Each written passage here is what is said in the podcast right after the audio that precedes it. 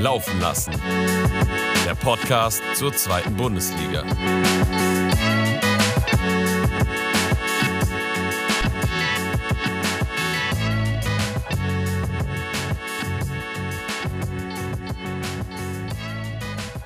Einen wunderschönen guten Abend, liebe Zuhörer, liebe Zuhörerinnen, lieber Arne und lieber Muri. Ihr habt jetzt schon gehört, leider nicht Hallo, lieber Domi, aber gute Besserung an dich. Der Domi kann heute leider nicht dabei sein. Der ist krank. Ähm, vielleicht auch noch ein bisschen krank vor Freude wegen der schönen Schlussphase, aber hauptsächlich wahrscheinlich erstmal körperlich geschwächt.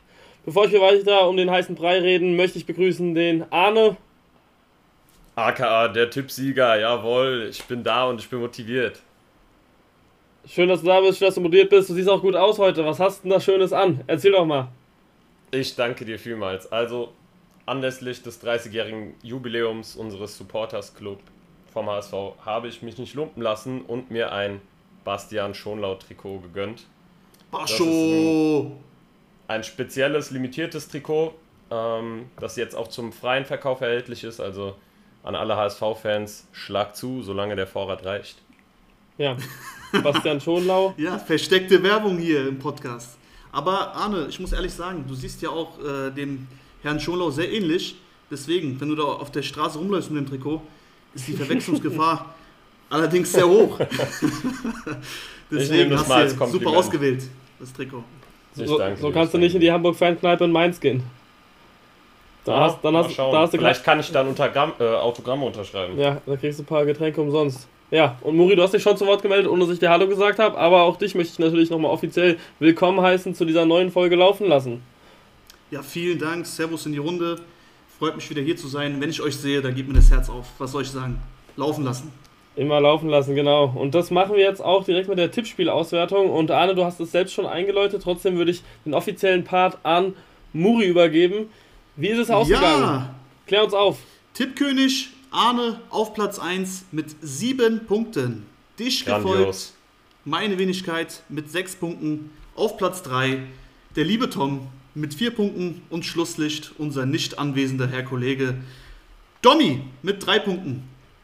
Herzlichen Ja, Glückwunsch, vielleicht- Dankeschön. Vielleicht hat auch das Tippspiel irgendwie ein bisschen zum Kränkeln geführt. Nee, kleiner Spaß am Rande. Äh, freut mich auf jeden Fall, dass ich das Ding gewonnen habe. Natürlich äh, wären mir drei Punkte vom HSV lieber gewesen, aber man kann ja nicht alles haben. Ähm, ja, nichtsdestotrotz hat Spaß gemacht. Ich finde auch das Design vom Tippspiel ist super geworden. Also echt nochmal Props an der Stelle, Domi. Ja, Domi, Danke krass dafür. gemacht. Sehr, sehr krass, Domi. Ja, und können wir durchaus gerne nochmal machen.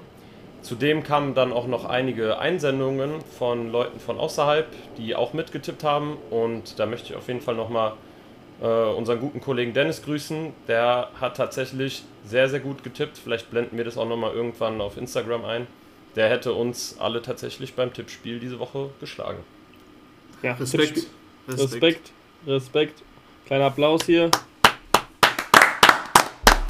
Sehr, sehr stark. Aber Tippspiel heißt ja nicht Kickbase, denn da wird er nicht gewinnen. Da bin ich mir relativ sicher. An Ja, dieser Stelle. Diese Woche, wir hatten da gewonnen, Tom. Die Woche war super. Die Woche hat Also bis auf den HSV. ich nicht gewonnen. So war wieder der Arne den Spieltag, wieder ein paar Punkte mehr weg. Aber gut, Das gefällt bleibt mir nicht spannend. hier. Der Arne wird hier durchgehend gelobt hier in unserem Podcast. ja. Für Arne war es eine gute das ist ja Woche. auch unsere Schuld, ne, Tom? Das ist Ja. unsere Schuld. Aber der HSV kommt ja noch, dann wird hier kritisiert, beziehungsweise da kommen noch einige Sachen auf uns zu. Ich würde sagen, lasst uns nicht Ja, es noch war- mehr Zeit verlieren. Ja, es war ja nicht nur für dich nämlich eine bewegte Woche, sondern auch generell eine sehr bewegte Woche mit vielen Neuigkeiten. Newsflash. Das Neueste aus der zweiten Bundesliga. So, wir starten heute zum ersten Mal unsere allseits beliebte Rubrik Newsflash. Zum ersten Mal auch mit einem Einspieler dazu. An der Stelle auch nochmal Grüße an Jens. Und ja, wir fangen jetzt mal mit einer News an, die indirekt was mit der zweiten Liga zu tun hat. Dazu kommen wir dann aber danach. Also, und zwar geht es dabei um den ersten FC Köln. Die FIFA hat dem ersten FC Köln für die kommende Saison eine Transfersperre auferlegt. Grund hierfür ist die Verpflichtung des 17-jährigen Stürmers Jaka Potocznik von Olympia Ljubljana. Hier wird dem ersten FC Köln Anstiftung zum Vertragsbruch vorgeworfen, denn die Kölner konnten den Stürmer ablösefrei im Winter diesen Jahres verpflichten. nachdem Potocznik den Vertrag mit seinem Verein aufgelöst hat. Der FC legt nach dem Urteil Berufung ein und will zudem eine Aussetzung der Strafe erwirken. Potocznik selbst sagt, er habe Olympia Ljubljana ausschließlich wegen zahlreicher Vertragsverletzungen verlassen. So, erstmal würde ich gerne wissen, was hat das eigentlich mit der zweiten Liga zu tun? Und zum anderen, was, was denkt ihr denn darüber? Haut mal raus, was so eure Meinung ist dazu. Naja, also mit der zweiten Liga zu tun hat es ja, dass äh, Köln unter anderem Paccarada verpflichtet hat für den Sommer. Und wenn die Transfersperre greift, wäre der Transfer nicht gültig. Und damit Paccarada noch Spieler von St. Pauli, was aber nicht bedeutet, dass er über den Sommer hinaus in Hamburg bleibt. Das denke ich nämlich, äh, ja, unabhängig jetzt von was dabei, was dabei rauskommt, äh, glaube ich nicht, dass Paccarada nächstes Jahr noch bei St. Pauli ist, leider. Ja, und dann geht es ja auch noch um den guten Ferrei von Braunschweig, ja. den, den dasselbe Schicksal ereilen würde. Und ja, was ich darüber halte, kann ich gar nicht so genau sagen, Arne, weil ich nicht in dem Fall drin war. Ich war nicht in Jubiliana und äh, weiß demnach nicht, wie es abgelaufen ist. Ich habe da auch keinen Mittelsmann. Und demnach kann ich auch nur das, was ich Kickerberichten oder so entnehme, als meine Meinung äh, wirken lassen. Und ja, wenn's, wenn sie es gemacht haben, die Kölner, müssen sie mit der Transfersperre leben. Aber ich frage mich, ob das überall in Europa so strikt gehandhabt wird, wie jetzt im Fall vom ersten FC Köln. Also sonst, da denke ich mir, wird eigentlich, es eigentlich öfter Sachen geben. Aber gut, wenn dem nicht so ist, ist ja erstmal gut, dass die Kids dann in Ruhe gelassen werden. Aber ich kann es mir ehrlich gesagt nicht vorstellen. Ja. Ah ja, Packerade wäre jetzt frei, wenn Köln die Sperre, äh, wenn es jetzt gültig wäre mit der Sperre, dann wäre Packerade frei. Ich meine, es gibt ja einige Interessenten. Köln hat sich einen super Spieler ergattert und vielleicht verlieren die ihn jetzt für den Sommer. Und da bin ich gespannt, wo die Reise für Packerada hingeht, weil St. Pauli macht es ja auch ganz gut. Und eventuell schaffen die ja den Aufstieg in die Bundesliga. Und dann hat er ja eigentlich seinen Wunsch, äh, in der ersten Fußball-Bundesliga zu spielen, somit eigentlich auch erfüllt, wenn er dann bei St. Pauli bleiben würde. Ja, wenn St. Pauli Oder aufsteigen würde. Ganze? Aber ja, wenn St. Pauli aufsteigen würde, das ist, ich, ich sehe, aber wir kommen ja noch zu St. Pauli, wir kommen ja noch zu dem Spiel, aber ich sehe es nach wie vor nicht, ähm, man kann darauf hoffen, aber ich denke nicht, dass das was ist, was man so unbedingt ähm, in eine Zukunftsplanung einbauen sollte. Also ich rechne ja. erstmal nicht mit Packerada für nächstes Jahr. Also St. Pauli sollte erstmal nicht, St. Pauli sollte im Management, glaube ich, nicht mit Packerada planen, nicht davon ausgehen, dass er bleibt. Wenn er bleibt, ist natürlich super, aber planen würde ich nicht damit. Unabhängig davon, ja, was nee. bei Köln rauskommt. Zumal ihr ja auch Okoroji von Sandhausen im Visier habt, der ja dann wahrscheinlich auch als äh, Packerada-Ersatz dann kommen soll, wenn es so passiert. Äh, was ich noch ganz interessant finde, ist, dass Köln äh, auf eine Aussetzung der Strafe hofft durch diese Berufung. Also sprich, dass sie die äh, dass sie das Urteil nach hinten verlegen wollen, dass sie quasi noch im Sommer tätig werden können, unabhängig jetzt davon, was dann dabei rauskommt. Aber ich finde es auch, wie du schon gesagt hast, Tom, irgendwie so ein bisschen lächerlich. Also, wenn ich so sehe, dass Teams wie Chelsea oder Manchester City da fünfmal oder so gegen Financial Fairplay verstoßen und da immer ihre Millionen munter ausgeben können und nichts passiert und Köln jetzt einmal irgendwie einen, keine Ahnung, 16- oder 17-Jährigen aus äh, Slowenien verpflichtet, die dann direkt eins auf die Mütze bekommen, weiß ich nicht, mit welchem Maß da gemessen wird. Also finde ich irgendwie ein bisschen schwammig alles, muss ich sagen. Ja, ist echt, ist echt schwammig und das wäre halt auch der Untergang für Köln. Ich meine, wenn, wenn Köln viele Spieler im Sommer verlassen, was sollen die da machen? Also ich meine, aus der Jugend können die da nicht alle Spieler holen und die spielen in der ersten Bundesliga, da wird es knüppeldick kommen, wenn es äh, so kommt mit der Transfersperre und die werden sich da auch nicht halten können. Ganz im Gegenteil, also das, die Chancen sind gleich null. Ja, also wie gesagt, zum ja. Fall kann ich nichts sagen. Da bin ich nicht involviert, aber auch wenn es stimmt, dann finde ich die Strafe auch ziemlich hart. Und ich kann mich erinnern, es gab, glaube ich, auf jeden Fall schon mal so einen Fall und da wurde es, glaube ich, ich kann ja aber nicht, ich weiß nur noch im Kopf, es gab das. Und ich weiß es deswegen, weil damals auch die Transfersperre nach hinten verlegt wurde, wie du es gerade gesagt hast, Arne. Und ja, was, was für eine billige Story, eigentlich nicht mal ein Team genannt oder ein Spieler oder so, einfach nur gesagt, dass es das mal gab. Aber ja. Ah, macht nichts. Kann man, kann man vielleicht nochmal nachgucken, äh, wann es das gab. Aber ich meine, das gab es schon mal, da wird es auch nach hinten verlegt. Dem, demnach heißt es äh, Daumen drücken, wenn man es mit den Kölnern hält. Ähm, ja, Ab, aber. Ja, absolut. Ich würde sagen, ähm, ich würde sagen, ich, ich hoffe es auf jeden Fall für die Kölner, dass es nicht so kommt, dass sie jetzt direkt eine Transfersperre haben, weil ich auch da finde, dass extrem gute, also dass gute Arbeit auf jeden Fall geleistet wird und sich da auf jeden Fall was entwickelt. Was ist jetzt dein Bauchgefühl so für den Sommer, wenn du eine Prognose abgeben müsstest? Ich hoffe, es wird warm. Ich bin oft am See. Und ja, was genau meinst du denn? Naja, also meinst du, der 1. FC Köln wird im Sommer Transfers tätigen können, wenn du jetzt einfach so vom Bauchgefühl her entscheiden müsstest? Ja, dann. Ja, also ja. Ich bin guter Ja, Dinge, ich ich bin optimistisch, ich keine glaub, Ahnung. ich auch. Also ich glaube tatsächlich auch, dass. Keine Ahnung, was danach passiert, aber ich glaube, dass der Pacarada-Transfer wahrscheinlich dennoch über die Bühne gehen wird. Bei Ferrari muss man sehen, da ist ja auch noch keine Vertragsunterschrift oder so vollzogen worden. Aber das ist ja bei Pacarada eigentlich der Fall. Deswegen glaube ich, dass der auf jeden Fall kommen wird. Und bei Ferrari muss man dann gucken, wäre aber auf jeden Fall auch ein Spieler, der den Kölnern weiterhelfen könnte. Safe, das auf jeden Fall. Ja, und damit können wir die News eigentlich schließen und Absolut. Und zur nächsten kommen. Genau, von Köln nach Karlsruhe. Da an der Stelle für mich eine etwas überraschende ähm, News. Und zwar, Oliver Kreuzer ist nicht länger Geschäftsführer Sport des Karlsruher SC. Nach einer umfangreichen Analyse, in Anführungszeichen, im Handlungsfeld Sport wurde festgestellt, dass eine dauerhafte wirtschaftliche Stabilität des Unternehmens Karlsruher SC in Zukunft nur dann möglich ist, wenn durch das Erreichen von sportlichen Zielen auch die entsprechenden direkt vom Sport beeinflussten Einnahmen generiert werden. Und dabei geht es dann äh, um die Einnahme von TV-Geldern und die Einnahmen von Transfererlösen. Und deswegen haben sie sich von dem Geschäftsführersport getrennt. Ja, was Ja. meint ihr? Ist halt so, kann man nicht viel sagen. Ist äh, News, die ist weniger spannend. Ich würde mal sagen, alles Gute und danke, dass du da warst. Das ist schön gesagt. Schön. Ähm, Also ich als äh, langjähriger HSV-Fan kann da vielleicht ein bisschen mehr sagen. Oliver Kreuzer war ja auch mal der Geschäftsführer Sport beim HSV. Das war auch derjenige, der uns so ein bisschen ja, mit in den Untergang geritten hat damals, wo es dann irgendwie stetig bergab ging. Da wurden dann teilweise keine guten Transfers getätigt und es war immer unruhig. Ähm, ja, dementsprechend sind wir dann halt auch irgendwann verdientermaßen runtergegangen. Und nach dem, was ich da gelesen habe, hört sich das für mich so an, als würde Karlsruhe einfach mit der sportlichen Situation, so wie sie jetzt ist, nicht zufrieden sein und die wollen einfach in den kommenden Jahren einfach wieder ein bisschen nach vorne blicken. Also Karlsruhe ist ja jetzt auch kein Verein, die irgendwie jahrelang in der zweiten Liga immer nur gekickt haben, sondern die auch mal Erstliga-Fußball gespielt haben, die eigentlich auch eine gute Fanbasis hinter sich haben. Die haben jetzt die Tribüne auch äh, erneuert. Da werden in den nächsten Jahren wieder einige Zuschauer mehr ähm, in den Wildpark kommen. Und ja, ich glaube, die wollen jetzt einfach so einen neuen Umschwung damit einleiten. Und da bin ich echt gespannt, ob das dann so funktioniert. Ich weiß jetzt nicht, wie gut oder schlecht die Arbeit von Oliver Kreuzer war, das will ich irgendwie gar nicht so krass beurteilen. Aber man merkt auf jeden Fall, dass sie ja, einen Umschwung einleiten wollen. Ja, habt ihr die Gerüchte auch mitbekommen um Stindl?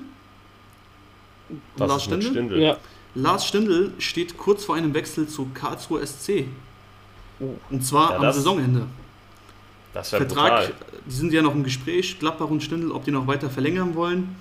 Aber sein Vertrag läuft aus und er ist sehr, sehr ähm, gewillt, wieder nach Karlsruhe zurückzuwechseln. Also war er dann der Jugend schon mal oder Ja. hat er da auch Genau, er kommt, er kommt aus Karlsruhe und äh, möchte dann wieder auch zurück zu Karlsruhe wechseln und auch KSC hat äh, öffentlich ihr Interesse bestätigt. Könnte nochmal interessant werden im Sommer, weil Stindl auf jeden Fall eine gewisse Qualität in die zweite Liga bringen würde und Karlsruhe deutlich stärker machen könnte. ja, das denke ich auch. Also Stindl wäre auf jeden Fall eine weiß zwar nicht. Genau, ich weiß da nicht, wie die dann spielen wollen. Ich meine, Wanizek ist ja auch ähm, ein Zehner, würde ich sagen, aber der hat sich jetzt diese Saison eher so als Achter entwickelt. Ja, linker Achter. auf der ähm, linke zentralen Mittelfeldposition. Da könnte ich Stindl davor sehen, ein, zweiter davor auf der 10. ja. Sieht auf jeden Fall sehr interessant Oder aus. rechter bin ich Achter. sehr gespannt, was da rauskommt. Ja, oder rechter Achter, ja. Stindl ist auf jeden Fall für jede Position in der zweiten Bundesliga, also im offen- offensiven Bereich, zu haben und ähm, kann da zeigen, was er drauf hat. Safe. Wäre auf jeden Fall nochmal eine gute, ein gutes Schluss, Schlusswechsel von ihm, oder? Ja.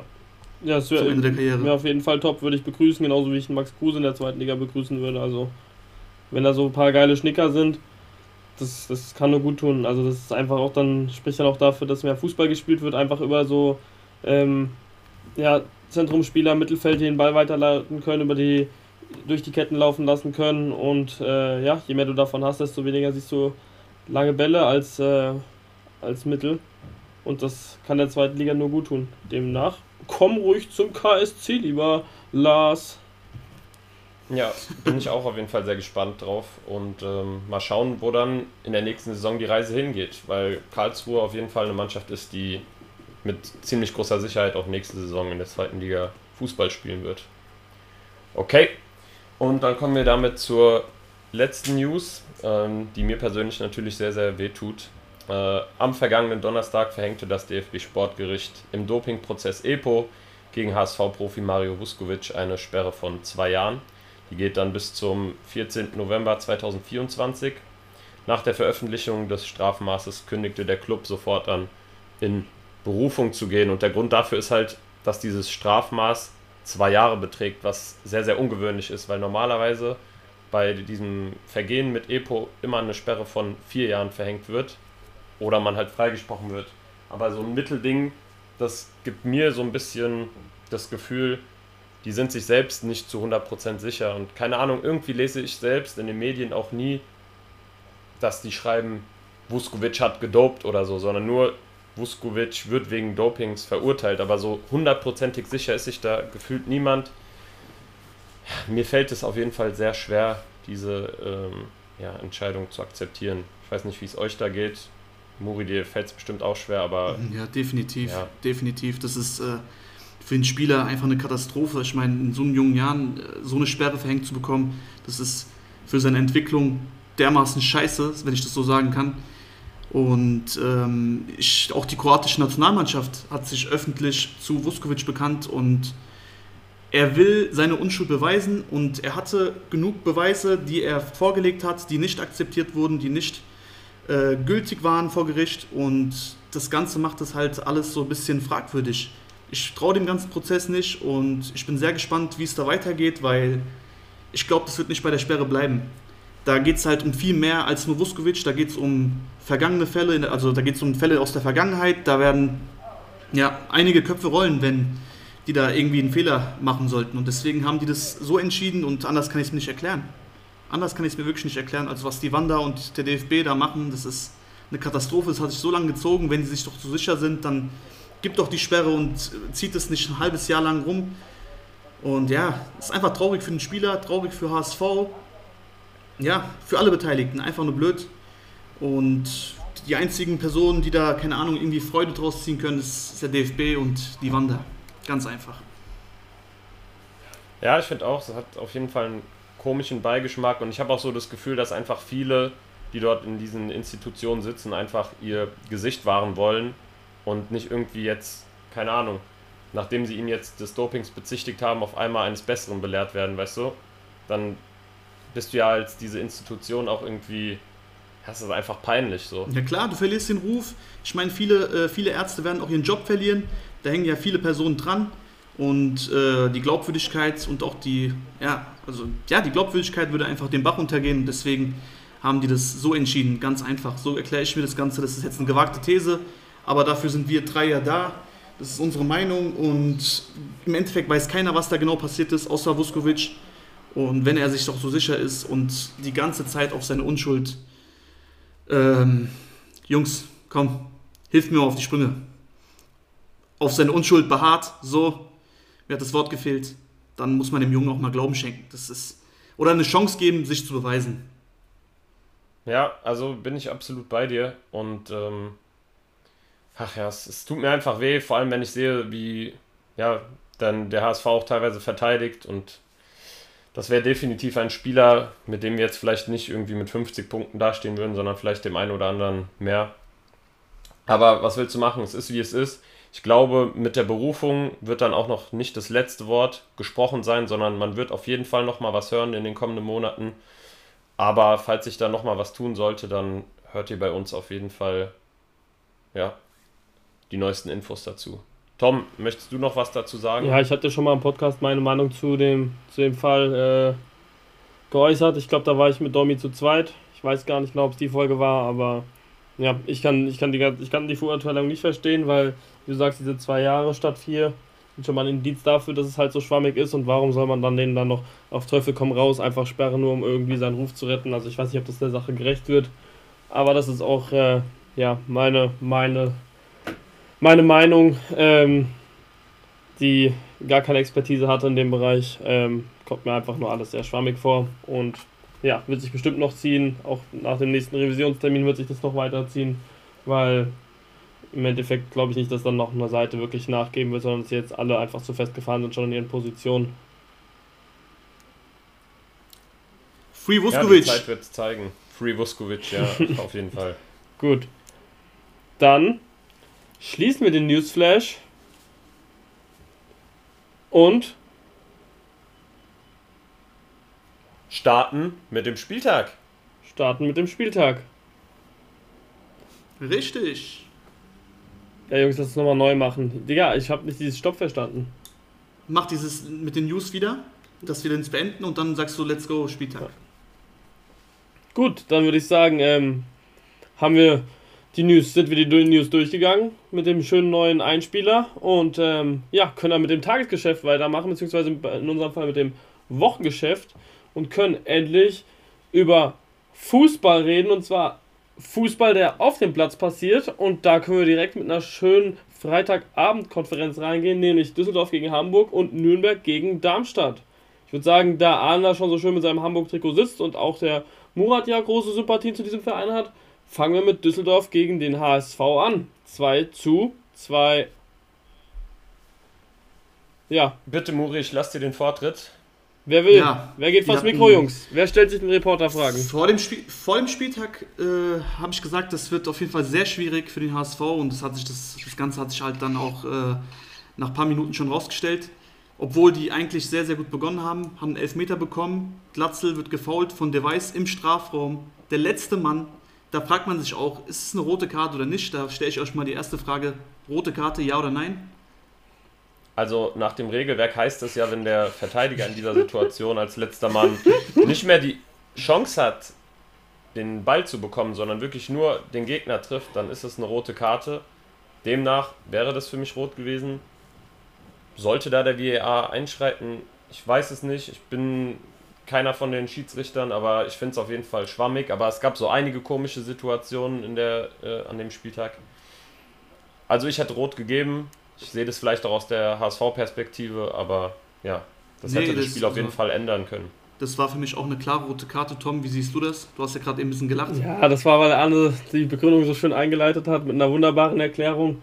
Und nach so einer überzeugenden Begründung kann ich natürlich auch nur sagen, ja, kann man auf jeden Fall rot geben. Ist halt nach Regelwerk ja, die Doppelbestrafung. Das Ganze, genau, und das Ganze äh, würde das Spiel auf jeden Fall auf den Kopf stellen. Somit ähm, kam Düsseldorf dann nach dem 1 zu 0 irgendwie immer mehr ins Spiel rein, haben HSV wirklich oft kalt erwischt, auch beim 1 zu 1 Standard, Kovnatski so frei da stehen zu lassen unnötig, also komplett unnötig. Der hatte alle Platz der Welt. Ich weiß auch nicht, wer genau da eingeteilt war für den. Irgendwie war da keiner richtig wirklich für ihn eingeteilt. Konnte ihn dann auch ganz locker einnicken zum 1 zu 1. Kurz darauf ein langer Ball, wird perfekt weitergeleitet von Hennings in den Lauf für Klaus und ja, der schiebt ihn dann ganz locker rein. 2 zu 1. Da dachte ich mir schon, oh mein Gott, jetzt fängt das Ganze wieder von vorne an. Ich habe das Karlsruhe-Spiel wieder vor Augen gehabt. Ich habe ja wirklich ordentlich geschwitzt. Dann war das halt so ein Spiel, äh, ja, ein langweiliges Spiel, würde ich sagen. Die haben, beide Partien haben da nicht so wirklich Chancen kreiert. Düsseldorf eher stärker am Ball gewesen. Die haben das Ganze ganz gut gemacht, kompakt verteidigt. Hamburg meistens nur Bälle in Fuß gespielt, nie in die Tiefe und die haben kaum Chancen kreieren können. Jatta, Jatta Muheim und Meffert, meiner Meinung nach die drei schlechtesten auf dem Platz. Vor allem Meffert, also das ist wirklich eine Katastrophe, was er jetzt die letzten Wochen spielt.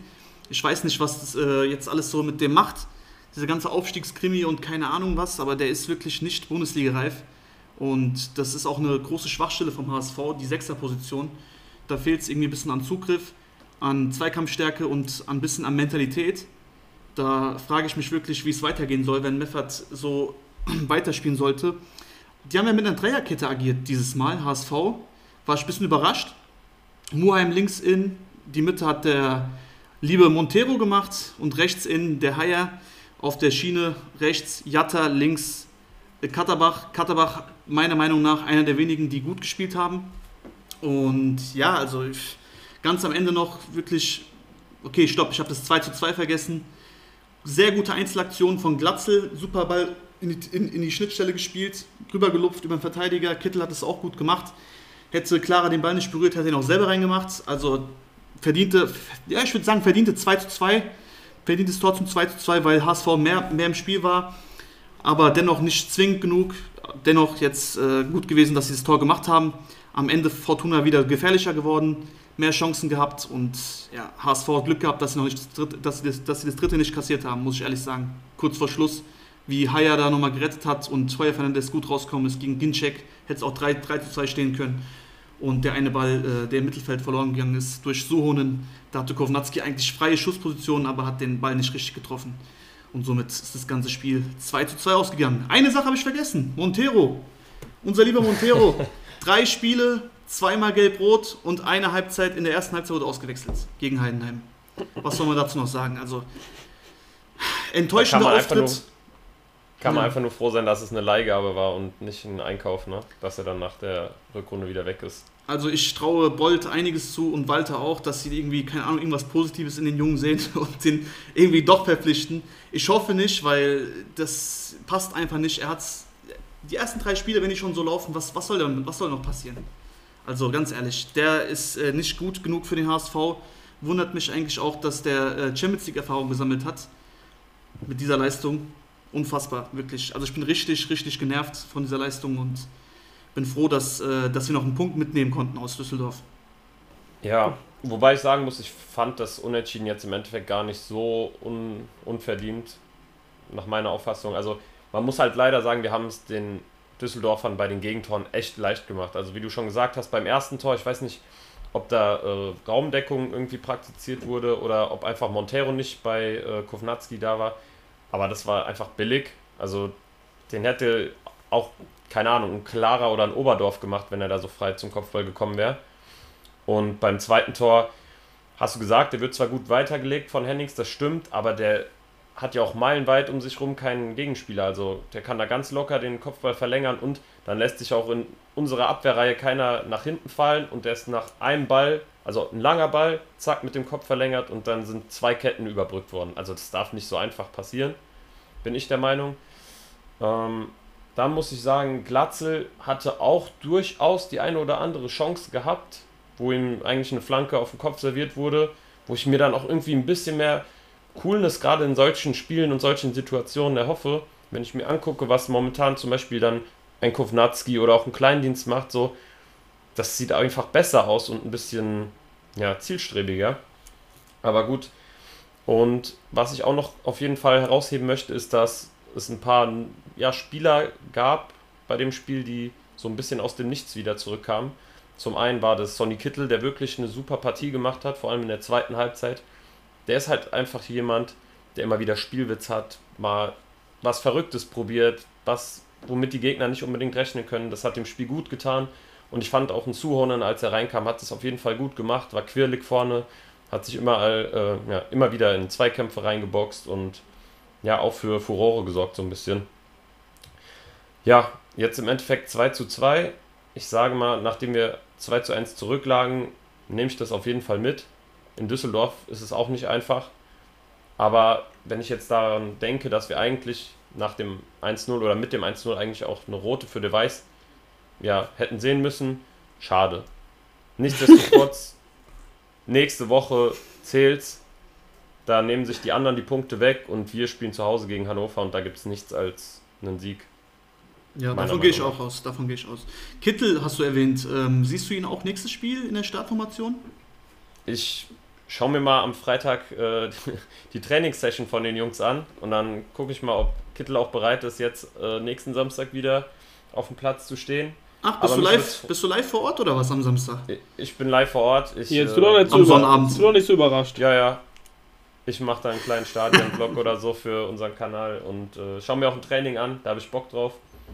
Und wie gesagt, ich hätte ich hätte auf jeden Fall Lust, Kittel zu sehen in der Startelf, weil er halt einfach ja, für Spielwitz sorgt und der aber auch wirklich Einsatz gezeigt hat. Also das war nicht so wie streckenweise in der Hinrunde, wo du einfach gedacht hast, Junge, wo bist du gerade auf dem Platz? Sondern der war wirklich aktiv dabei. Und auf der anderen Seite ja, war Jatta jetzt auch wirklich nicht gerade einer der besten Spieler, im Gegenteil sogar. Der konnte für wenig Akzente sorgen und ich glaube, gerade auf engen Raum ist er dann halt auch leider echt limitiert, auch wenn ich letzte Woche noch gesagt habe, das könnte so ein Unterschiedsspieler sein. So wie im Hinspiel war das auf jeden Fall nicht. Ah ja, euren HSV-Monologen will ich gar nicht viel was äh, hinzufügen. Ich rede schon ganz schnell rein, bevor ich euch mit euren HSV-Podcast äh, weitermachen lasse. Mich würde nur interessieren, jetzt, äh, du hast jetzt äh, einen der Überraschungsspieler schon angesagt, oder beziehungsweise beide, aber ich will gerade auf den Kittel hinaus. Was denkst du denn, welche Rolle der jetzt noch in Zukunft spielen kann? War das jetzt mal ein Ausrutscher nach oben oder generell wieder eine Rückmeldung? Wie schätzt ihr das ein? Ja, also Potenzial, so. Ja, Potenzial hatte er. Also das haben wir letzte Saison gesehen. Wie viele Scorer hatte der? Das war unser bester Spieler letzte Saison. Und dass er dann so radikal abbaut, das hatte natürlich auch mit fehlender Fitness gerade im Sommer zu tun gehabt. Da wollte er auch schon in die MLS abhauen und da ein bisschen Larifari-Kick machen. Das hat dann nicht geklappt. Ich glaube, jetzt mittlerweile hat er es aber wieder erkannt, dass er ja die Konkurrenz und den Kampf annehmen muss. Und einen Walter lässt nicht einfach mal so jemanden spielen. Also ich glaube, der hat sich das jetzt schon über Wochen, Monate hinweg erarbeitet. Und wenn er jetzt weiß, okay, ich habe jetzt gut performt die letzten Wochen, ich durfte von Anfang an ran, dann wird er sich da jetzt festbeißen wollen, da bin ich sicher. Und ich glaube, dass er eine gute Rolle spielen kann in den nächsten Wochen. Da bin ich überzeugt von. Ja, ich will noch was Witziges erwähnen. Und zwar, ich bin ja äh, ein bisschen anti-Walter die letzten Wochen unterwegs und ich habe heute eine Push-Benachrichtigung bekommen von Kicker und habe nur gesehen KDW oder KWD und Tim Walter. Ich dachte mir, oh, geil, wird er entlassen, wird er entlassen? Und danach gehe ich drauf, es ist die neue Kicker Meets the Zone Folge mit Tim Walter. Und die ganzen Hoffnungen, die ich mir dann in den paar Sekunden gemacht habe, wurden dann eiskalt zerstört. Ich bin auf jeden Fall anti-Walter und muss ehrlich sagen, dass es langsam an der Zeit, dass er den Hamburger Sportverein verlässt, weil er nichts Neues und nichts Positives zum Saisonendspurt beitragen kann. Das ist meine Meinung dazu. Man sieht dass die letzten Spiele, taktisch komplett unflexibel. Ich glaube auch, dass die Spieler nicht mehr wissen, was sie genau machen sollen.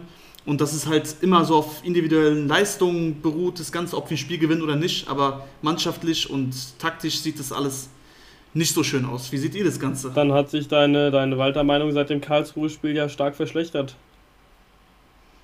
Richtig. Ja, also da, du, du meinst, also das äh, Kiel-Spiel und das Düsseldorf-Spiel, das haben jetzt so nochmal einen Punkt gegeben, wo du sagst, jetzt ist mit Walter wirklich nicht mehr, nicht mehr der Aufstieg genau. so möglich, wie, wie es mit einem anderen Trainer wäre.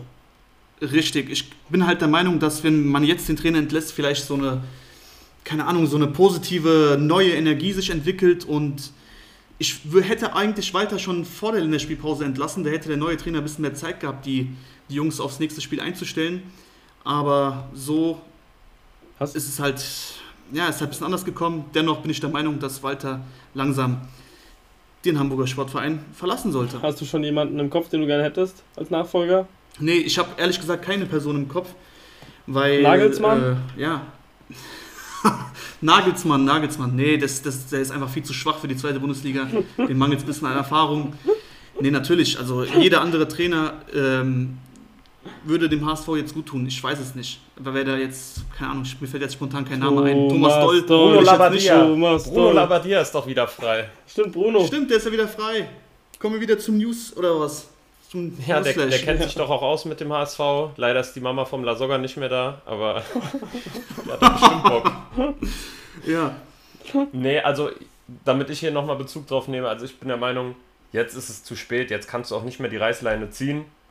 Klar, sind schon zwei Jahre jetzt. Eigentlich hätte der HSV schon vor einem Jahr wieder einen neuen Trainer holen müssen. Aber nee, ganz im Ernst, also die Saison muss jetzt mit Walter durchgezogen werden und nach der Saison kann man dann weiterschauen, aber ich glaube nicht, dass es jetzt nochmal Sinn macht, in, in der Situation nochmal einen kompletten Umbruch zu wagen. Ja, aber wieso? Was hat man denn zu verlieren? Was hat man zu verlieren? Jetzt mal Spaß beiseite. Man ist auf dem Relegationsplatz, Platz 3, mal wieder. Und ich weiß nicht, ich habe keine Hoffnung in den. Ich, was, was erwartet ihr denn von ihm jetzt noch? Dass er irgendwie äh, komplettes Spielziel auf den, Kopf, auf den Kopf stellt und mutigen Fußball mit äh, wirklich taktischen, schlauen Ideen ranbringt an die Mannschaft? Nein, das glaube ich nicht. Ich erwarte jetzt am Wochenende erstmal drei Punkte und dann, ja, dann sehen wir mal weiter. Schonlau ist wieder da Und wenn wir mit unserer Bestbesetzung spielen können, dann sind wir in der Lage, jeden zu schlagen. Ja, aber man spielt zu Hause gegen Hannover, also gegen eine der schlechtesten Rückrundmannschaften der Liga. Da sollte ein Sieg Pflicht sein. Das kann man jetzt nicht bewerten, finde ich. Also, äh, sorry, aber ich, keine Ahnung, ich finde, die Zeit ist langsam abgelaufen. Ja, gut, dann würde ich sagen, kommt Zeit, kommt Rat. Wir werden ja in den nächsten Wochen sehen, was der HSV fabriziert, mit oder ohne Walter. Und dann werden wir zu gegebenem Anlass auf jeden Fall nochmal auf das Thema zurückkommen. Aber da wir jetzt schon wieder viel zu viel Zeit mit dem HSV verloren haben, Ach Quatsch, da geht noch was, Jungs. Ähm, müssen eigentlich in die Beschreibung schreiben, hier ab Minute 35 Zweitliga-Podcast, ja. davor nur noch HSV-Podcast. Ja. Ja. Ja, ja, gut. Ist ja auch, ist ja auch, äh, ist ja auch eine schwere Zeit für euch. Ich kann verstehen, dass ihr da viel, viel Nervosität, viel Frust habt, der sich da jetzt langsam aufbaut, den ihr hier im Podcast äh, einfach mal rauslaufen lassen müsst. Und ja, habe ich volles Verständnis für. Deswegen freut mich, dass wir jetzt die HSV, äh, den HSV-Abschnitt beenden und mit dem Rest der zweiten Liga weitermachen. Und da wäre noch das andere Freitagsspiel und das wäre Nürnberg gegen Darmstadt, wo der Tabellenführer 1 zu 0 gewonnen hat und damit seine Tabellenführung ausgebaut hat um zwei Punkte. Ja, krass, gell? Also man hat schon so das Gefühl, dass Darmstadt langsam aber sicher so ein bisschen davonrennt. Also die etablieren sich da oben weiterhin gut und haben jetzt auch nicht mehr so ein überstarkes Restprogramm. Boah, jetzt kommt Paderborn habe. und dann direkt Düsseldorf. Also ich finde das schon nicht. Also in ja, Düsseldorf? Ja. Einer der schwersten Rückrunden. Ja. Okay. Programme. Dann tatsächlich. Pardon dafür. Aber nichtsdestotrotz habe ich so das Gefühl, dass Darmstadt halt nicht unbedingt den schönsten Fußball spielt in der zweiten Liga, aber die sind einfach am effizientesten. Und die schaffen es halt auch mal dreckig zu gewinnen. Und genauso war das halt am Freitag auch. Also ich muss sagen, der erste FC Nürnberg ist super in die Partie reingekommen. Äh, Quadvodua hat mir richtig gut gefallen. Der blüht langsam so ein bisschen auf unter Hacking. Hatte so ein paar Aktionen gehabt auf jeden Fall. Ähm, da war es lange ruhig. Es war sehr zweikampfreich geführt, wie eigentlich immer die Darmstadt-Spiele. Viel im Mittelfeld äh, wurde um zweite Bälle gekämpft. Und es war relativ chancenarm in der ersten Halbzeit. Und dann, ja, in der 30. relativ zufälliges Produkt. Äh, ich glaube, das war eine Flanke vom Bader, die Richtig. dann in die Mitte kam. Und dann sieht halt einfach, ja, Schindler nicht wirklich gut aus. Klar, der Ball ist schon sehr weit von ihm weg, aber technisch leicht, ja, unbeholfen. Schlägt dann halt im langen Eck ein. Ziemlich bitter. Und dann war auch halb, bis zur Halbzeit ist dann gefühlt gar nichts mehr passiert. Und dann in der zweiten Halbzeit hatte dann auch Nürnberg wieder die eine oder andere Chance. Und da war so eine Szene, war für mich so sinnbildlich. Das war, da hat Geist aus der zweiten Reihe geschossen und Zimmermann hat den Ball noch abgefälscht. Und dann ist Schuhen ins Eck, zack, hat den Ball pariert.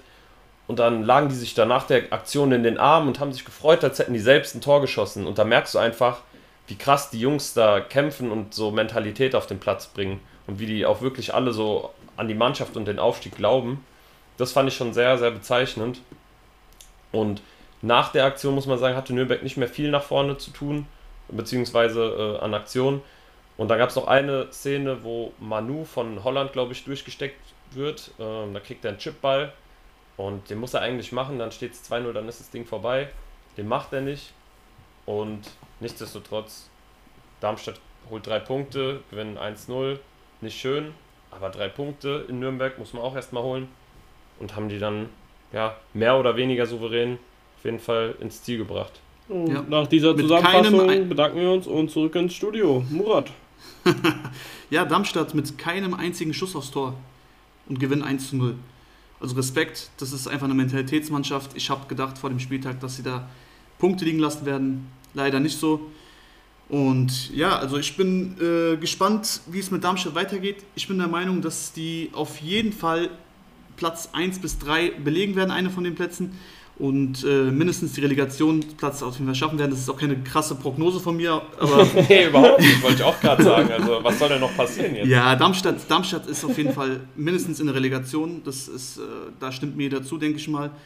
Und ja, Nürnberg, ein paar positive Nachrichten muss ich schon erwähnen. Horn ist zurück, Handwerker ist zurück und Danny Blum ist zurück. Kam auch kurz vor Schluss rein, Danny Blum. Und ich denke, Nürnberg wird sich jetzt die nächsten Wochen ein bisschen mehr fangen und das sieht auf jeden Fall viel, viel besser aus als noch unter dem Vorgänger von Dieter Hecking. Dieter Hecking macht das Ganze auf jeden Fall sehr, sehr gut und ich bin gespannt, ähm, wie die nächsten Spiele spielen werden. Gerade mit Handwerker als Linksverteidiger, sehr, sehr wichtig. Letzte Saison auch ein Wunder, also wunderbarer Spieler, wunderbarer Spielertyp auch für die zweite Liga. Bringt äh, sehr viel Offensivaktion mit ins Nürnberger Spiel und dem wird den Ganzen auch sehr, sehr gut tun. Ja, und die werden jetzt auch mal Gegner haben, die vielleicht so ein bisschen mehr auf Augenhöhe sind. Und ey, dafür, dass es der Tabellenführer war, der da zu Gast war, hat Nürnberg das auf jeden Fall gut gemacht. Und Hacking hatte recht, das hätte auch auf jeden Fall ein Unentschieden verdient gehabt. Aber das ist dann halt mal so eine Aktion, die dann den Unterschied macht. Ja, und da musst du halt die Coolness bewahren und die Punkte mitnehmen. Haben sie gemacht. Fertig aus. Ja, das äh, zeichnet sich, denke ich, die ganze Rückrunde schon, ähm, dass Darmstadt es einfach schafft, die Spiele dann noch nach Hause zu bringen, nach Hause zu schaukeln. Mehr oder weniger unaufgeregt. Klar kannst du kein Team über 90 Minuten komplett äh, ausschalten. Aber ja, das, was sie zulassen, ähm, landet meist nicht im Tor und demnach reicht dann auch ein Tor, um in Nürnberg drei Punkte mitzunehmen und das ist dann im Endeffekt das, worauf es drauf ankommt. Nicht dann 0-0 zu spielen, zum Beispiel gegen Kiel, sondern eben dreckig 1-0 zu gewinnen. Also es tut mir leid, dass jetzt der HSV das Beispiel ist, aber es ist halt nun mal der Club, der in der zweiten Liga am meisten im Fokus ist. Ja, der Club ist halt so im Fokus in der zweiten Liga und Darmstadt macht es halt vor, wie, wie eine Mannschaft spielt, wie eine Mannschaft sich benimmt, die aufsteigen will. Aber es ist ja nicht das erste Mal, dass sowas in der Rückrunde beim HSV auftritt. Vielleicht ist es nur dieses Mal das letzte Mal, dass es in der zweiten Liga in der Rückrunde auftritt. Ähm, ja, es wäre nur zu wünschen, Arne, du machst schon so dieses Hoffnungszeichen, dieses Hoffnungszeichen, B-Zeichen, so Gott will. Emoji. Ja, hoffen wir mal. Ja, ansonsten würde ich damit den Freitag schließen ähm, und würde zum Samstagsspieltag kommen, zu der Samstagskonferenz. Wie habt ihr die erlebt, Jungs? Holt uns ab. Sehr, sehr gerne. Und wir starten jetzt an dieser Stelle mit unserem. Sp nee, nicht mit unserem Spieltags-MVP. Der kommt nachher. Nachher, ja. Wir starten jetzt mit unserem. Fels in der Brandung. Dieser Spieler war der Rückhalt seiner Mannschaft. Und das ist der gute Jakov Medic, seines Zeichens Innenverteidiger beim 1. FC St. Pauli. Die Jungs haben 1 zu 0 gewonnen, zu Hause gegen Regensburg. Ähm, ich erinnere mich noch an letzte Woche, da hatte ich so die Schlagzeile aufgeschrieben, hat der Herr Jan das Potenzial zur Sensation, was ja da so ein bisschen belächelt wurde in der Runde, vielleicht auch nicht ganz zu Unrecht, aber ich finde, man muss sagen, die Jungs haben das echt nicht verkehrt gemacht. Also die können auf jeden Fall trotz der Nullpunkte eigentlich erhobenen Hauptes wieder in die Heimat Dicken, fahren. fetten Respekt an Regensburg. Ich habe schon in der Vorbesprechung angekündigt, heute kriegt Regensburg mal Props von mir. Die haben sie sich auf jeden Fall verdient. Ich fand, äh, ich fand es sehr, sehr stark, wie sie probiert haben, da trotz ähm, nicht optimaler Bedingungen, der Trainer hat es ja angesprochen, die waren in der Woche alle angeschlagen, erkältet, da ging, ging irgendwas rum und trotzdem über so einen langen Zeitraum, eigentlich über die ganze Distanz da so hoch probieren äh, anzulaufen und Pressing da zu spielen und ähm, ja, dem Spiel seinen Stempel aufzudrücken. Bei einer Mannschaft, die davor 80 Mal hintereinander gewonnen hat, die jetzt äh, ja, auf dem vierten Platz in der Liga ist. Das ist schon, äh, ja, das ist schon sehr, sehr stark. Das ist schon eine richtig gute Mentalität.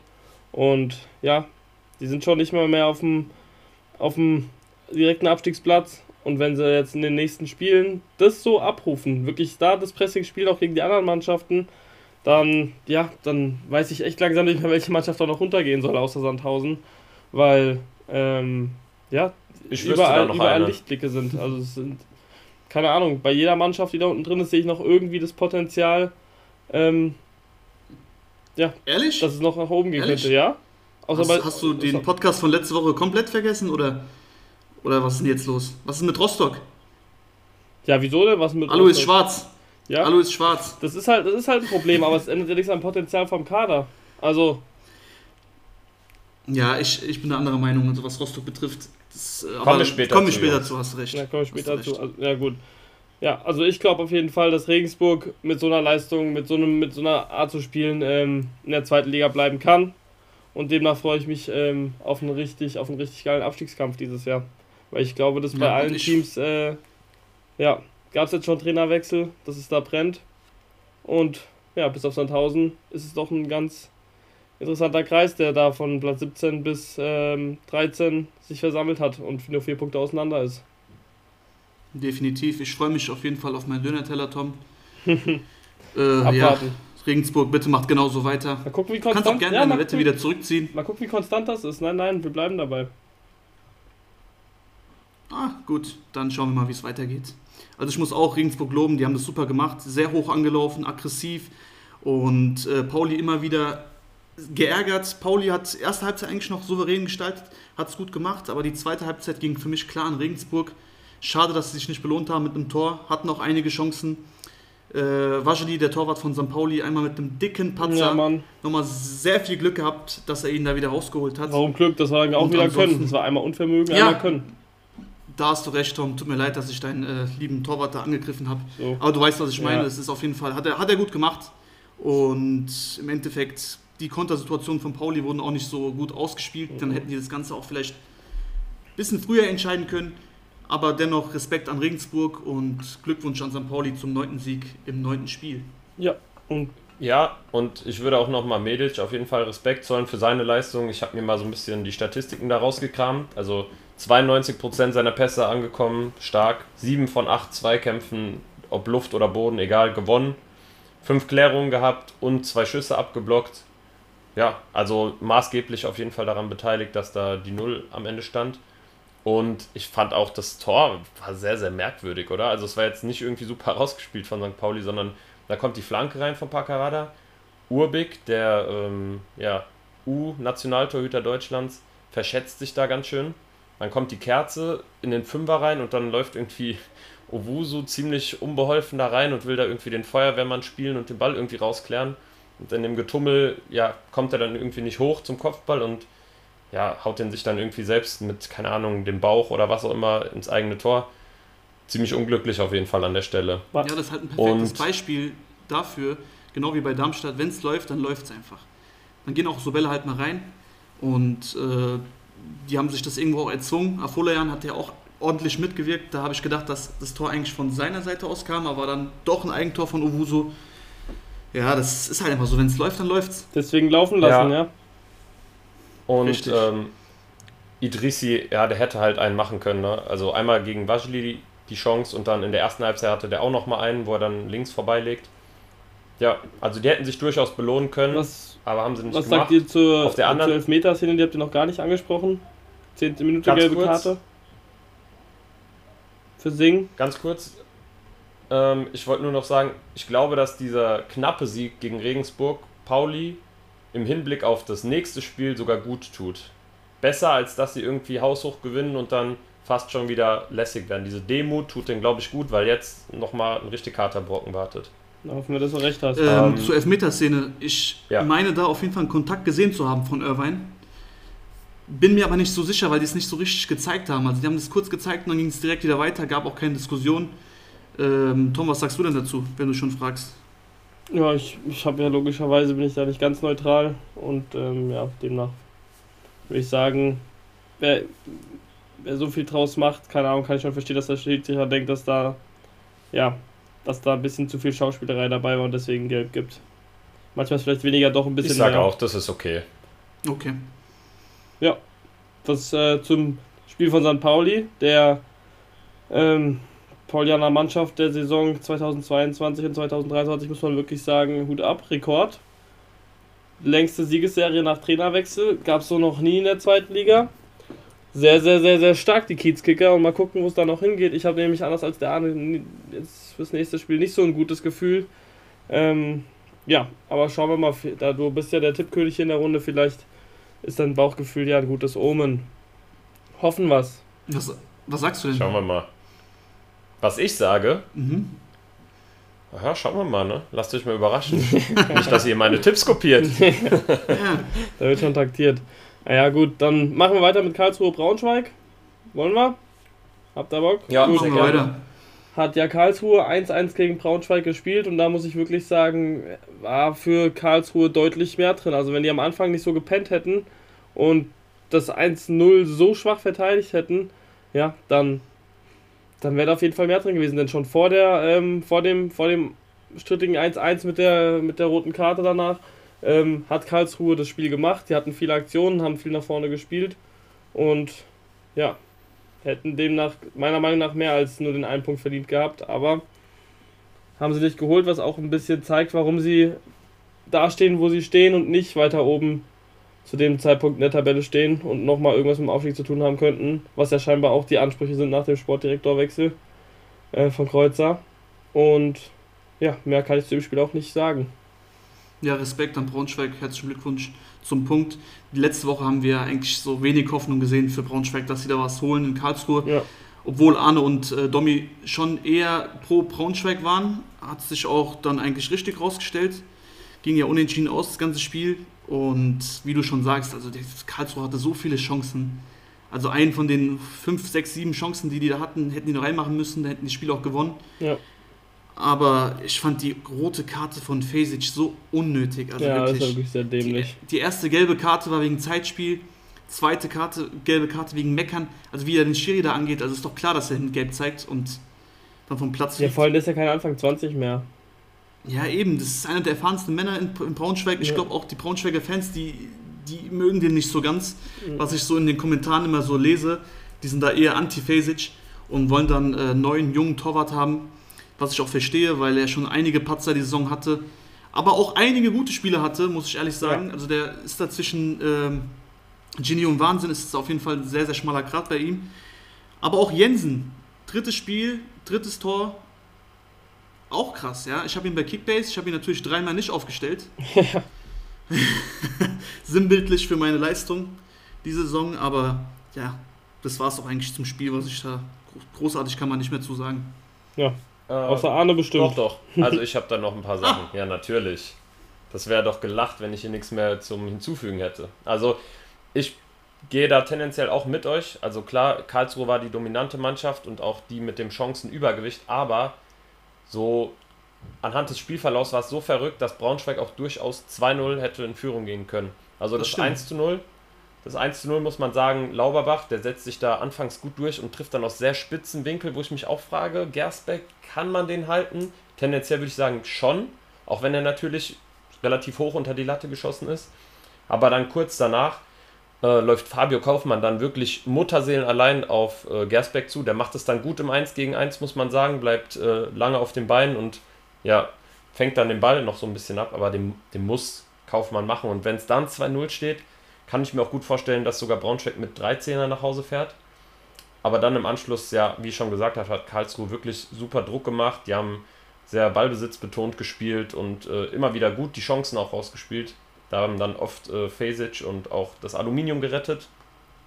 Und ich fand es dann aber auch merkwürdig, wo habt ihr diese Szene im Kopf, wo Heise äh, gefault wurde und dann das Tor gefallen ist vom Braunschweig?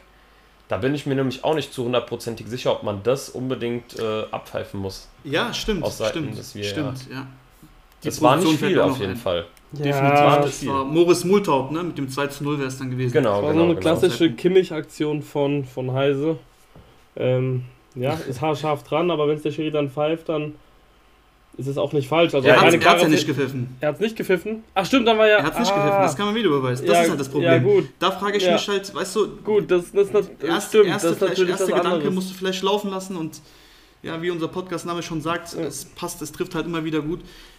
Ich finde, der hätte das Spiel einfach laufen lassen können da in dem Moment und wie er es auch schon getan hat, also Videobeweis zu Unrecht eingeschritten ja. oder sich zu Unrecht zu Wort gemeldet, da haben die des Öfteren gepennt dieses Wochenende und da waren die unnötig zur Stelle, meiner Meinung nach. Ja, Aber ja. Im Endeffekt, Im Endeffekt kennen wir den VAR und da gibt es immer wieder Sachen zu thematisieren und immer wieder streitbare Themen. Das wird nie aufhören. So ist der Fußball einfach. Und genau, dann kriegt Fesic im Nachhinein die rote Karte, die, wie ihr schon gesagt habt, dumm ist. Dann gibt es nochmal den Sturmlauf sogar von Karlsruhe. Also ja. die haben da wirklich nochmal Druck gemacht und wollten dann wirklich auf Teufel komm raus den Siegtreffer, was auch in dem Fall vielleicht verdient gewesen wäre. Aber Braunschweig hat sich den Punkt erkämpft und ich bin der Meinung, das ist sehr, sehr wichtig für die Moral. Ähm, einen Auswärtspunkt mitzunehmen in Karlsruhe könnte am Ende der Saison auf jeden Fall vielleicht den Unterschied machen. Haben jetzt ein Heimspiel, haben die Woche davor, glaube ich, war es ja, gegen Hannover äh, schon drei Punkte geholt. Also Braunschweig, die, die Jungs sind da auf jeden Fall gut am Kämpfen und äh, ich glaube, die schaffen das auch am Ende der Saison überm Strich zu stehen. Definitiv. Ich muss noch ein, ein Lob äh, aussprechen und zwar Benkovic, der ist ja wieder zurück, der kam in der Halbzeit rein, hat das wirklich super gemacht, also was er da alles geklärt hat. Ist wahnsinnig wichtig für Braunschweig und ich bin auch sehr froh, dass er wieder zurück ist. Du hast ihn bei Kickbase an, ne? wir müssen nochmal später sprechen. Ja, aber Schatzi, den habe ich sogar aufgestellt für den Spieltag. Schatzi, sagt er. ja, okay, gut. Dann sind die Hoffnungen somit auch geplatzt. ah ja, dann würde ich sagen, machen wir im nächsten Spiel weiter. Ähm, Hannover hat es geschafft, den Bock umzustoßen und mal wieder einen Sieg geholt. Arne, du jubelst aus äh, bisher für mich unerklärlichen Gründen. Du wirst mich gleich abholen. Ich mache nur Spaß. Ähm, ja, 3 zu 1. Sandhausen weiter in der Krise. Rote Laterne, ja, weiterhin behalten. Vier Punkte jetzt schon, schon weg. Sieht, sieht düster aus jetzt. Zweites, zweite Klatsche, also Klatsche jetzt nicht unbedingt, sind nur zwei Tore, aber zweite Handicap-Niederlage ähm, hintereinander der Trend spricht nicht für Sandhausen, oder was meint ihr? Ja, da gibt es keine zwei Meinungen. Die Mannschaft wird sang- und klanglos absteigen. Da sehe ich echt, auch hier sehe ich keine Hoffnung. Ganz, ganz komisch, ganz, ganz komisch. Also die sind eigentlich gut ins Spiel gekommen, haben auch früh das 1-0 gemacht. Luca Kreinsch, also das war ein Zweikampfsverhalten, also wirklich, der hätte da meine damalige Zieljugend besser verteidigt. Es war auf jeden Fall eine Katastrophe, was er da gemacht hat. Wurde auch früh ausgewechselt, haben dann von Dreierkette auf Viererkette gestellt, was dem ganzen Spiel von Hannover sehr, sehr gut getan hat. Luis Schaub mit einer super Partie, aber auch natürlich Derek Köhn mit seinem Tor, mit seiner Vorlage. Wahnsinnsspiel. Und Glückwunsch an Hannover. Also die haben das, äh, die haben sich die drei Punkte auf jeden Fall verdient. Ja. Ja, absolut. Obwohl man sagen muss, also die haben auch eine Druckphase von Sandhausen überstanden. Gerade nach dem 1 zu 0 da kurz vor der Halbzeit haben die nochmal einen auf die Hütte bekommen. Ich glaube, das war dann die Latte, die er gerettet hat. Und dann kurz vor der Halbzeit kam die ähm, Flanke von Köhn, die war übrigens super getreten auf, ich glaube, Maxi Bayer war es. Genau, 45. Und dann kam Hannover aus der Halbzeit raus und die waren wie ausgewechselt. Also zum ersten Mal seit Wochen hast du die wieder Fußball spielen sehen und die haben die Tore auch echt schön rausgespielt. Beim 2-1 Teuchert, super Schnittstellen, Pass auf Köhn, der vollendet dann sehr souverän. Und das 3-1 von Schaub, der eigentlich schon die ganze Saison seiner, so den Erwartungen hinterherläuft, der knallt den da so unfassbar gut rein. Also das ist die Qualität, die man eigentlich erwartet in der zweiten Liga von ihm. Geiles Tor. Ja, jetzt ist die Frage, haben die Jungs sich äh, Momentum wieder zurückgeholt und sind jetzt heiß auf den HSV? Ich, ich hoffe, da klickt jetzt noch nicht alles bei denen diese Woche. Ich gehe natürlich von einem HSV-Sieg aus, aber ey, ganz ehrlich, HSV um die Zeit, da ja, kann, kann man immer mit allem rechnen. Also unterschätzen darf man die Hannoveraner auf jeden Fall nicht. Dass sie gut Fußball spielen können, haben sie ja größtenteils in der Hinrunde bewiesen. Definitiv, aber ich weiß nicht, ob das jetzt mit einem Spiel so getan ist. Die Fans sind auch wirklich sehr, sehr unzufrieden. Die letzten Wochen waren echt ganz, ganz schlimm für die Fans. Die haben, da gab es auch einen Banner im Stadion. Unsere Unterstützung müsst ihr euch verdienen. Das hat man auch gemerkt. Die erste Halbzeit war komplett, also das ganze Stadion war komplett leise, komplett still. Und die zweite Halbzeit, wo die da wirklich gekämpft haben, super gespielt haben, da, da gingen die Fans auch ab und irgendwie hat das Ganze auch dann dazu gebracht, dass sie da mit drei Punkten vom Platz gegangen sind. Also die Fans sind verdammt wichtig für den Hannover Sportverein. Ähm, da würde ich, was sage ich, Hannover Sportverein, Hannover 96, wir reden die ganze Zeit über Hamburg. Aber ich sehe wenig Hoffnung jetzt für Hannover gegen Hamburg, weil mit einem Spiel gegen Sandhausen zu Hause ist es nichts getan. Also das ist Sie sind weiterhin in der Krise und äh, müssen jetzt irgendwie die Saison beenden und möglichst noch ein paar Siege holen. Also, ich habe eben nochmal nachgeguckt, weil ich da interessiert dran war. Und es ist wirklich der hannoversche Sportverein. Ja. Tatsächlich. Also war gar nicht falsch, ja. Gar nicht so falsch. Ja, aber doch, ja, Hannover 96 hört sich ein bisschen besser an. und ja, wir lassen es dabei. Ah ja, wunderbar. Dann genau. haben wir zu den, zu den Samstagmittagsspielen alles gesagt und kommen zum Betzenberg oder auf den Betzenberg, wo der erste FCK Heidenheim empfangen hat und der Top-Heimmannschaft, die auswärts angetreten ist, zwei Punkte geklaut hat. So, den Satz habe ich noch gerettet, Jungs. Aber was sagt ihr zum Spiel? This is Betze, sage ich zu dem Spiel Betze. auf jeden Fall. Also wirklich, was für ein verrücktes Spiel. Es ist vielleicht so von, von der Dramatik her das krasseste Spiel, was es bis jetzt diese Saison gegeben hat. Also man, man muss auf jeden Fall sagen, Lautern ist mutig ins Spiel reingekommen, haben direkt nach vorne gearbeitet, haben dem Gegner in den Zweikämpfen schon das Leben schwer gemacht. Es war sehr umkämpft und auf Augenhöhe. Anfangs auch noch nicht so viel passiert. Und ja, dann macht dann aus dem Nichts gefühlt so Kleindienst das 1 zu 0. Ja, der, der Junge hat einfach einen Lauf, der hat so eine unfassbare Qualität und das hat man da schon wieder gemerkt. Macht den einfach so aus, keine Ahnung, 18 Metern oder so richtig entspannt ins Eck, brutal. Danach ist dann Heidenheim auch, finde ich, stärker, drückt dann auch ein bisschen mehr drauf und dann merkst du auch so kurzzeitig, okay, Lautern ist einfach momentan nicht da, wo sie in der Hinrunde noch waren. Und dann kommt das 2-0, das ist für mich eigentlich das Tor der Woche. Pick mit einem wirklich Traumtor, unfassbar technisch so stark gemacht, wie er da mit dem Innenriss äh, den ins lange Eck zirkelt. Sonntagsschuss. Total. Absolut, ja. Auch wenn es Sonnabend war, aber es war ein Sonntagsschuss. Ähm, ja, und dann sind wir in der 90. Minute.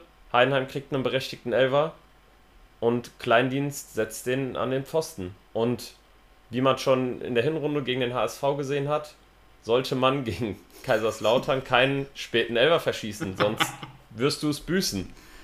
Und Heidenheim musste es in dem Fall doppelt büßen. Also De Prevy zum ersten Mal richtig in Aktion mit einem Scorer, hat den richtig schön ins Eck gemacht.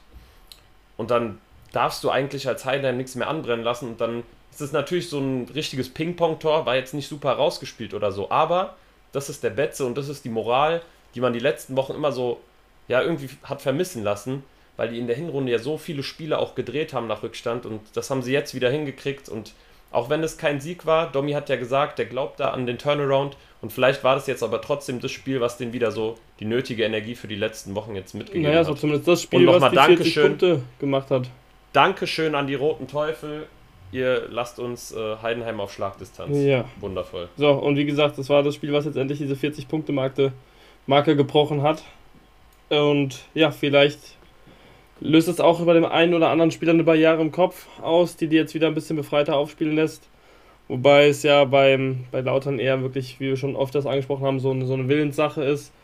Und ja, vielleicht fehlt jetzt noch ein bisschen mehr das Ziel noch für den Rest der Saison. Aber ja, schauen wir mal, wie es da weitergeht. Ich denke, mit dem Abstieg werden die auf gar keinen Fall mehr was zu tun haben, weil es jetzt auch keine Riesenprognose ist. Mit dem Aufstieg auch nicht, auch keine Riesenprognose. Und ja, demnach hoffe ich, dass die einfach noch die richtigen Mannschaften ärgern. Aber das ist ja auch standpunktabhängig. Und ja, Heidenheim jetzt nach dem HSV-Spiel ähm, wieder ein Unentschieden, was sehr, sehr unnötig war, weil man es eigentlich schon mehr oder weniger hatte. Ähm, klar, ein ganz anderer Spielverlauf als beim HSV-Spiel, aber Ergebnis ist das gleiche, ein Punkt, den die mitnehmen und das kann am Ende nochmal teuer werden. Das sind dann vielleicht so die Spiele, die Darmstadt eben gewinnt, ähm, die noch ausmachen, warum Darmstadt ganz oben steht. Aber auch Heidenheim kennt sich ja mit dem Aufstiegsrennen mittlerweile aus, bisher immer leidtragender gewesen. Schauen wir mal, ob es dieses Jahr vielleicht auch bei denen einen kleinen Erfahrungseffekt gibt. Das, das wird jetzt für mich ganz interessant. Ähm, ja, zumal es auch der Gegner von St. Pauli nächste Woche ist, aber zu dem Spiel kommen wir ja auch noch. Ja. Und ja, Mori, möchtest du noch was sagen zu dem Abendspiel? Ja, auf jeden Fall. Auf jeden also, Fall. An, an sich war das jetzt kein äh, Fußball-Leckerbissen, ausschließlich lange Bälle.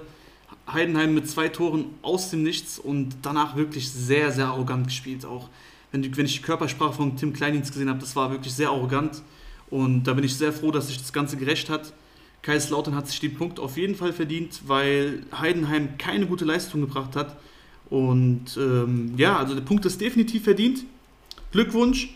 Und auch Glückwunsch an die 40 Punkte. Die, dieser ganze Fluch ist jetzt besiegelt. Mal gucken, wie es jetzt die nächsten Wochen bei Lautern weitergeht.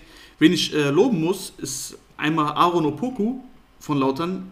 Also wenn er den Ball hat, dann wird es immer gefährlich. Man merkt wirklich, dass der Junge was drauf hat und dass der von Woche zu Woche immer mehr äh, Spielpraxis bekommt und immer mehr Sicherheit. Und man sieht schon seine Qualität. Definitiv ein spannender Spieler. Vergleichbar mit Afola ja, ja von der Art und Weise her, wie er das Lauterer Spiel beeinflusst? Nee, würde ich, jetzt, würd ich jetzt nicht sagen. Aber ähm, auf jeden Fall ein sehr, sehr guter Spieler. Anderer Spielertyp auf jeden Fall. Aber da hatten die ja noch Glück gehabt, beziehungsweise Poco hat Glück gehabt. Der ist da irgendwie unglücklich ähm, an der Ostlinie umgeknickt und hatte dann so ein bisschen was an den Bändern, musste kurz behandelt werden, aber konnte dann äh, ja zum Glück für Kaiserslautern weiterspielen und hat dann auf jeden Fall auch maßgeblich dazu beigetragen, dass man da noch einen Punkt mitnehmen kann zu Hause. Und, ja, und ja, die Stimmung. Deprivil haben wir fast vergessen. Ja. Auch ein wichtiger die Wechsel. die Dämme sind dann halt komplett gebrochen. Also, das ist halt der Betze und deswegen gehören die auch mindestens in die zweite Bundesliga. Das macht einfach dann Spaß zu sehen, wie dann einfach das ganze Stadion ja, in Ekstase gerät. Ja, geiles Spiel und super, super Ausgang für Kaiserslautern ganz am Ende noch diesen wichtigen Punkt geholt. Also wie die Spieler ausgerastet sind, wie die Fans ausgerastet sind, das war schon geil. Philipp Perscher auch im Interview mit Sky, müsst ihr euch mal reinziehen, wenn ihr das noch irgendwie gucken könnt. War schon lustig und ja, ja war schon, war schon sehr, sehr amüsant. Und äh, ja, schließen wir das Ganze und gehen wir mal in Sonntag, oder? Ja, nicht, nur, nicht nur irgendeinen Sonntag, der Supersonntag, der Übertorsonntag. Der Supersonntag. Der Richtig. 13 Tore Sonntag. Würde ich sagen, fangen wir direkt mit einem sehr torreichen Spiel an, mit fünf Treffern, ähm, die Paderborn und Kräuter Fürth zu der Konferenz beigesteuert haben. Und ja, es war das angekündigte brennende Stadion, war auch ein nices Spiel. Und ja, Paderborn hat im Endeffekt äh, die Atmosphäre auch belohnt und wieder mal drei Punkte eingefahren und ähm, meldet sich dann doch noch mal ein bisschen zurück im, ja nicht im Rennen will ich es nicht nennen, aber zumindest mal im Schielen auf Platz 3. Ja. Ja, und, und die Trendwende haben sie eingeleitet. Genau, ne? kommt also, die Trendwende jetzt? Das ist die Frage, aber es ist auf jeden Fall schon mal ein Start in die richtige Richtung. Wobei ich sagen muss, es war jetzt nicht so eine super Dominanz von, von Paderborn, obwohl sie zwischenzeitlich 3-0 geführt haben, sondern die waren einfach effizient und haben halt aus wenig Chancen viel rausgeholt. Also wenn ich an das erste Tor denke, Muslia absolut gut einstudierte Situation von Paderborn, bringt den Ball schön auf den ersten Pfosten. Da steht dann Humphreys, der mit der Schulter oder so, glaube ich, verlängert. Auf Schallenberg, der am zweiten Pfosten dann abstauben kann. Und dann beim 2 0 ist es ja wieder Muslia, der da in Erscheinung tritt, äh, in Form von einem Freistoß aus 20 Metern. Genau, Wobei klarer, man da sagen muss, klarer Patzer da fehlt dann Schaffran, ja, das war ja, das war ja, ja nix. Also der konnte den Ball nicht festhalten, das war auf jeden Fall, da war viel Glück dabei. Ja, muss man schon sagen. Ja, das war nicht, das war nicht mal zweitligatauglich, muss man ehrlich sagen. Und da fehlt dann auch ein Linde, definitiv. Der hätte den wahrscheinlich ganz locker gefangen. Aber gut, man muss dann auch auf die Ersatztorhüter vertrauen können. Ja, ging halt leider nach hinten los. Und dann muss man aber sagen, nach dem 2-0 machen sie es echt gut und kontern dann gnadenlos die äh, Vierter aus. Und Conte macht es dann noch überragend mit einem Lupfer über äh, Freisel. Ja, und danach schalten die dann so ein bisschen. Ah, nee, nicht Freisel, Entschuldigung. Schaffran, Schaffran, sorry. Alles gut. Schaffran. Ja, nicht Hut. Ach, meine Güte, jetzt, jetzt bin ich komplett durcheinander. Weil jetzt komme ich nämlich zum 3-1 und da sieht nämlich Hut auch nicht gut aus. Also der lässt den Ball dann so in die Mitte prallen nach einem Hirgota-Abschluss und dann staubt dann, glaube ich, Abiyama was ab. Dann steht es 3-1 und dann wird dann Fürth auf einmal nochmal wach. Die pressen dann nochmal richtig drauf und dann bewahrt dann noch Hirgota beim 3-2 nochmal echt die Coolness im 16er, macht es technisch sehr stark und schließt dann im 16er gekonnt ab. Ja, und dann wird es echt nochmal kurz brenzlig aber unterm Strich muss man dann auch sagen, wenn du dann irgendwie noch eine Viertelstunde oder 20 Minuten am Ende Druck machst nach 3-0 Rückstand, darf das dann auch nicht mit einem Punktgewinn irgendwie noch belohnt werden. Die sind ja nicht der HSV gegen Heidenheim. ich dachte aber echt, dass noch das 3-3 fällt. Also Fürth hat ordentlich Druck gemacht. Gotha ist so gut. Ich muss einfach nochmal betonen, der ist so gut.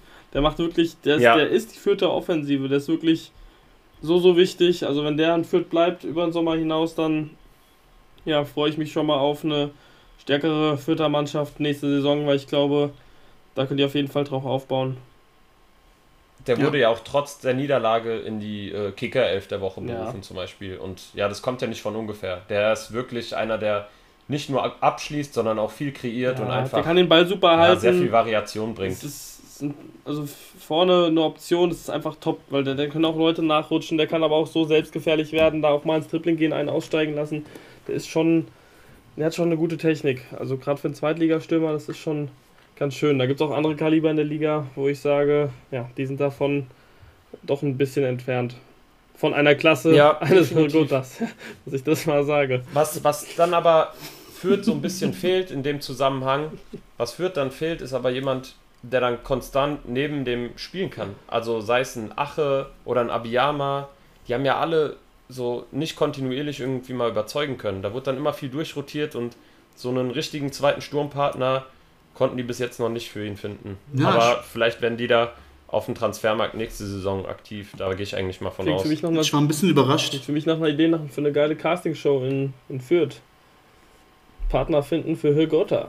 Sturmpartner für Hülgota. Ja, ich war ein bisschen überrascht, dass äh, Ache nicht in der Startelf stand. Ehrlich gesagt, nach dem super Auftritt die letzten Wochen. Keine Ahnung, warum er jetzt nicht da gestartet ist, äh, gestartet hat. Aber äh, ja, du sagst es, dem, dem fehlt da halt ein Sturmpartner. Oder zwei Spieler vorne, die spielen ja 4-3-1-2 und äh, mit zwei Spitzen. Da, da fehlen zwei gute Sturmkollegen für den Herrn Gotter. Aber du sagst es, Tom, das ist auf jeden Fall ein Unterschiedsspieler für die zweite Liga. Also wer den im Kader hat, ja, hat auf jeden Fall einiges richtig gemacht. Sehe ich auch so auf jeden Fall. Ähm, ja, das wäre es dann mit dem ersten Spiel gewesen am Sonntag. Und dann machen wir doch direkt weiter. Wir gehen in den Hexenkessel. Wir gehen in den Osten. Wir gehen nach Magdeburg, wo es einen 3 zu 0 Sieg gegen Rostock gab. Und damit, ähm, ja, ist das Schwarzdebüt, da würde ich mal sagen, misslungen.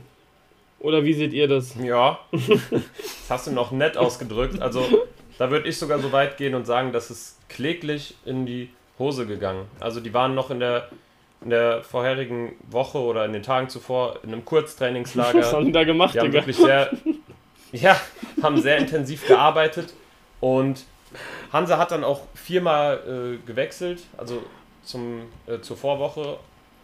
Und was ich erwartet habe, ist auf jeden Fall ein brisantes Derby mit, ja, mit viel hart geführten Zweikämpfen und ja, zwei Spielsystemen, die man natürlich so erwarten kann. Zum einen halt Magdeburg mit dem typischen Ballbesitz, Fußball mit viel Kurzpassspiel. Und dann auf der Gegenseite ein Team, was sehr robust spielt, was mit langen Bällen hantiert und schnell umschaltet. Mit Hansa Rostock, aber da war einfach nicht viel zu sehen. Also man muss wirklich sagen, da hat man meiner Meinung nach in dem Spiel einen Klassenunterschied gesehen. Was da auf der einen Seite Magdeburg fabriziert hat, das war wirklich à la Bonheur. Also Thiels, wirklich Respekt, was er aus der Mannschaft rausholt. Man muss ja auch bedenken, das ist jetzt auch nicht der, der teuerste Kader in der Liga bei weitem. Ist vielleicht Tietz der richtige Trainer für den HSV? Ach Tom, hör auf. Mein Herz blutet. nee, aber die Statistik, die für mich eigentlich alles sagt, weil ich habe mir das Spiel angeguckt und dann in der Halbzeit mal geguckt, so, ey, wie sieht das eigentlich aus mit dem Ballbesitz und dem Passspiel? Angekommene Pässe. Jetzt muss ich kurz die Statistik raussuchen. Ähm, Hansa Rostock hatte in der ersten Halbzeit 50 angekommene Pässe. 50 Stück in 45 Minuten. Das ist so ein Trauerspiel. Und auf der anderen Seite Magdeburg 311. Und das spricht ja dann schon eigentlich Bände, wer da Fußball spielt und wer da einfach nur die Dinger nach vorne kloppt. Ja, da fragt Aber man sich, was die, was die im Trainingslager gemacht haben. Ha? Ja, also taktisch weiß ich nicht. Da kam auf jeden Fall noch nicht so viel rüber. Und gut, man muss dann sagen, die ersten paar Minuten hat dann Rostock auf jeden Fall noch so ein paar Momente gehabt, wo man dachte, oh, da könnten die eventuell Nadelstiche setzen. Aber dann ab der 20. Minute hat dann Magdeburg wirklich komplett dominiert, hat im 16er schöne Chancen rausgespielt und dann sind die dann auch verdient in Führung gegangen. Obwohl man sagen muss, das war ein katastrophaler äh, Klärungsversuch von Malone. Der schlägt den blind aus der Drehung ins Zentrum zurück. Und dann steht am 16er Checker, der klatscht dann mit der Brust ab. Und dann verendet, glaube ich, äh, Condé. vollendet Condé. Genau. Muss dann nur noch einschieben. Das war dann das 1 zu 0. Überragend. Und dann geht es in der zweiten Halbzeit so weiter. Also da probiert dann Rostock irgendwie noch höher anzulaufen. Aber auch das geht nicht so richtig auf. Und die wurden dann sehr aggressiv und ruppig. Dann kriegt auch noch Verhogt, der sowieso eine katastrophale Saison spielt, noch eine gelb-rote Karte, weil er jemanden so ja, mehr oder weniger ins Gesicht schlägt. Ist jetzt vielleicht keine glasklare gelb-rote, aber so ein Foul, was du auf jeden Fall vermeiden kannst. Und da merkst du auch, von der Moral sind die Rostocker überhaupt nicht da. Und Magdeburg macht dann noch besser weiter natürlich. Die haben jetzt noch mehr Räume. Und wen ich dann auf jeden Fall sehr, sehr loben muss, ist äh, Jason Jacker. Also der hat für mich eigentlich so gespielt, wie es ein Barisch Artig in Topform nur macht. Das war wirklich, wirklich stark. Also nicht nur wegen dem Tor und den Vor äh, Vorlagen, sondern auch wegen dem Spielwitz, wegen den Dribblings. Also der hat mich richtig abgeholt bei dem Spiel und äh, vollends überzeugt.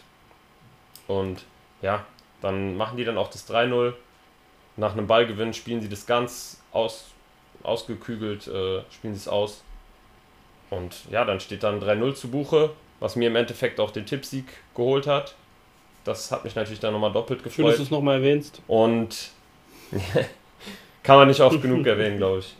Und in der 72. Minute, was sehr, sehr bezeichnend ist und wo ich auch sehr, sehr schmunzeln musste, da hat einfach die ganze Magdeburger Kurve gesungen, ohne Hartl habt ihr keine Chance. Aber wirklich das ganze Stadion. Und das war schon, ja, zum Schmunzeln auf jeden Fall. Ja. Ja, da haben die auch recht, die Kollegen. Da haben die recht. Ja. Ich denke, die Hannover, äh, die Rostocker haben sich mit jedem Trainerwechsel verschlechtert. Das ist ja auch eine Leistung. Also Props an die Person, die da die Entscheidung trifft oder an die Gruppe, die da die Entscheidung trifft in Rostock. Aber ja, weiß ich nicht, was man jetzt sich erhofft hat von dem Trainerwechsel oder auch von dem davor. Naja, ja, ich hoffe wirklich, schade, ich hoffe, dass es, ich hoffe trotzdem, dass es für Rostock am Ende reichen wird. Also, ja, es ist jetzt wahrscheinlich ein dunkleres oben. Ich sehe die, habe ich ja eben schon gesagt, nicht so klar weg wie Sandhausen, sondern aufgrund der Qualität, die die eigentlich haben, noch auf jeden Fall Chancen, auch weil ich nicht weiß, wie konstant Regensburg das durchhalten kann. Ähm, und Braunschweig, bei Bielefeld und Nürnberg mache ich mir jetzt weniger Sorgen. Und ja, hoffe ich einfach. Also du würdest das Rostock noch gönnen, ja, so, das zu schaffen? Ja, Rostock würde ich schon, also ich würde Rostock eher auf dem Relega also lieber auf dem Relegationsplatz haben als Regensburg. Weil einfach ist mehr, mehr Traditionsclub, meist so mehr Fans, die da mitgehen und sowas ist. Ich finde, es gibt der zweiten Liga einfach ein bisschen mehr. Also super, wenn Regensburg so einen tollen Pressing-Fußball spielt wie gegen Pauli, dann ist es natürlich super, aber ohne diese Fans, die halt da, gerade auch in der zweiten Liga, das so ein bisschen ausmachen, weil die kommt halt noch, noch nicht, vielleicht wird es ja besser, aber kommt ja nicht durch so den wunderschönen Fußball, ist ja auch nur in Anführungsstrichen, äh, Anführungsstrichen eine zweite Liga. Und dann habe ich doch noch lieber so einen Traditionsverein dabei, der ja, mit geilen Fans immer noch äh, mal ja, was auslöst, äh, emotionalisiert und ja, gibt mir einfach mehr als Regensburg. Ja, hast schon recht. Ich würde auch gerne Rostock noch in der zweiten Liga sehen, aber wird ein bisschen schwer. Keine Ahnung, was der Trainerwechsel jetzt bringen soll, aber man muss dem jetzt auch mal ein bisschen Zeit geben, weil jetzt ein erstes Spiel. Mal gucken, was er nächste Woche zu Hause gegen Kiel macht. Da bin ich mal gespannt. Aber das wird auch entscheidend sein, das Spiel, weil ja, die Woche darauf geht es dann nach Paderborn und da wird es ein bisschen schwieriger. Ja. Ja, also ich glaube auch der nächste Kopf, der rollen wird bei Rostock, ist dann Martin Piekenhagen. Der war ja dafür verantwortlich, dass zweimal äh, der Trainer gewechselt wurde in der Saison. Und ja, wenn du das zu verantworten hast und der sportliche Erfolg so stark ausbleibt und eigentlich nach Hertel ja alles schlechter wird, dann ja, hast ja, du auf jeden Fall guten Grund zu schwitzen. Mhm. Da hast du recht, die, die Fans sind da auf jeden Fall heiß drauf, dass sein Kopf rollt. War ja ähm, eine Legende in Rostock.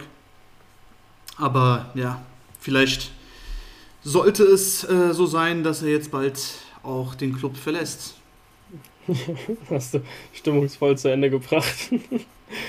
äh, ja, und dann, bevor wir zu dem letzten Spiel kommen, der äh, Sonntagskonferenz und auch des Spieltags, möchte ich äh, sagen, dass dieses Spiel äh, aus vielerlei Gesichtspunkten, ja gut, das ist eine Lüge, aus einerlei Gesichtspunkten ein sehr besonderes Spiel ist. Und zwar, weil wir hier das erste Mal das Intro einspielen können für unseren Spieltags-MVP. Spieltags-MVP. Der Spieler des Spieltags. Ja, und das ist Okugawa, der dafür gesorgt hat, ähm, unter anderem auch dafür gesorgt hat, dass die Bielefelder Mannschaft äh, drei Punkte auf die Alm mitnehmen kann. Und ja, damit war vor dem Spieltag ähm, nicht bei jedem von uns zu rechnen, sag ich mal so. Und das stimmt. Ja. Wollt ihr mal einsteigen? Was sagt ihr zu diesem torreichen ähm, Auswärtssieg der Bielefelder Truppe? Also, ich sag mal so, erstmal großes Lob an Okugawa. Wirklich die letzten drei Spiele sehr, sehr gut unterwegs. Die letzten beiden sogar mit Tor und Vorlage. Somit der Gewinner eigentlich Super des Trainerwechsels, oder? Der und Klos wieder zurück? Definitiv, ja. definitiv. Das sind ja auch zwei Spieler, die auch in der Bundesliga mal gespielt haben und äh, ja, also dem Verein irgendwo Hoffnung gegeben haben. Aber Okugawa wirklich mit einem klasse Solotor, lange Ecke, aus 17, 18 Metern mit einem schwachen Fuß, schön in die Ecke. Also das war wirklich äh, sensationell, das Tor. Ja. Und auch zu Recht, zu Recht äh, Spieltags-MVP müssen wir unseren Fans auch mal Lob aussprechen. Haben die super ausgewählt. Auch die Vorlage, also die Vorlage auf Hack auch überragend. Ja, das auch überragend, sagst du schon.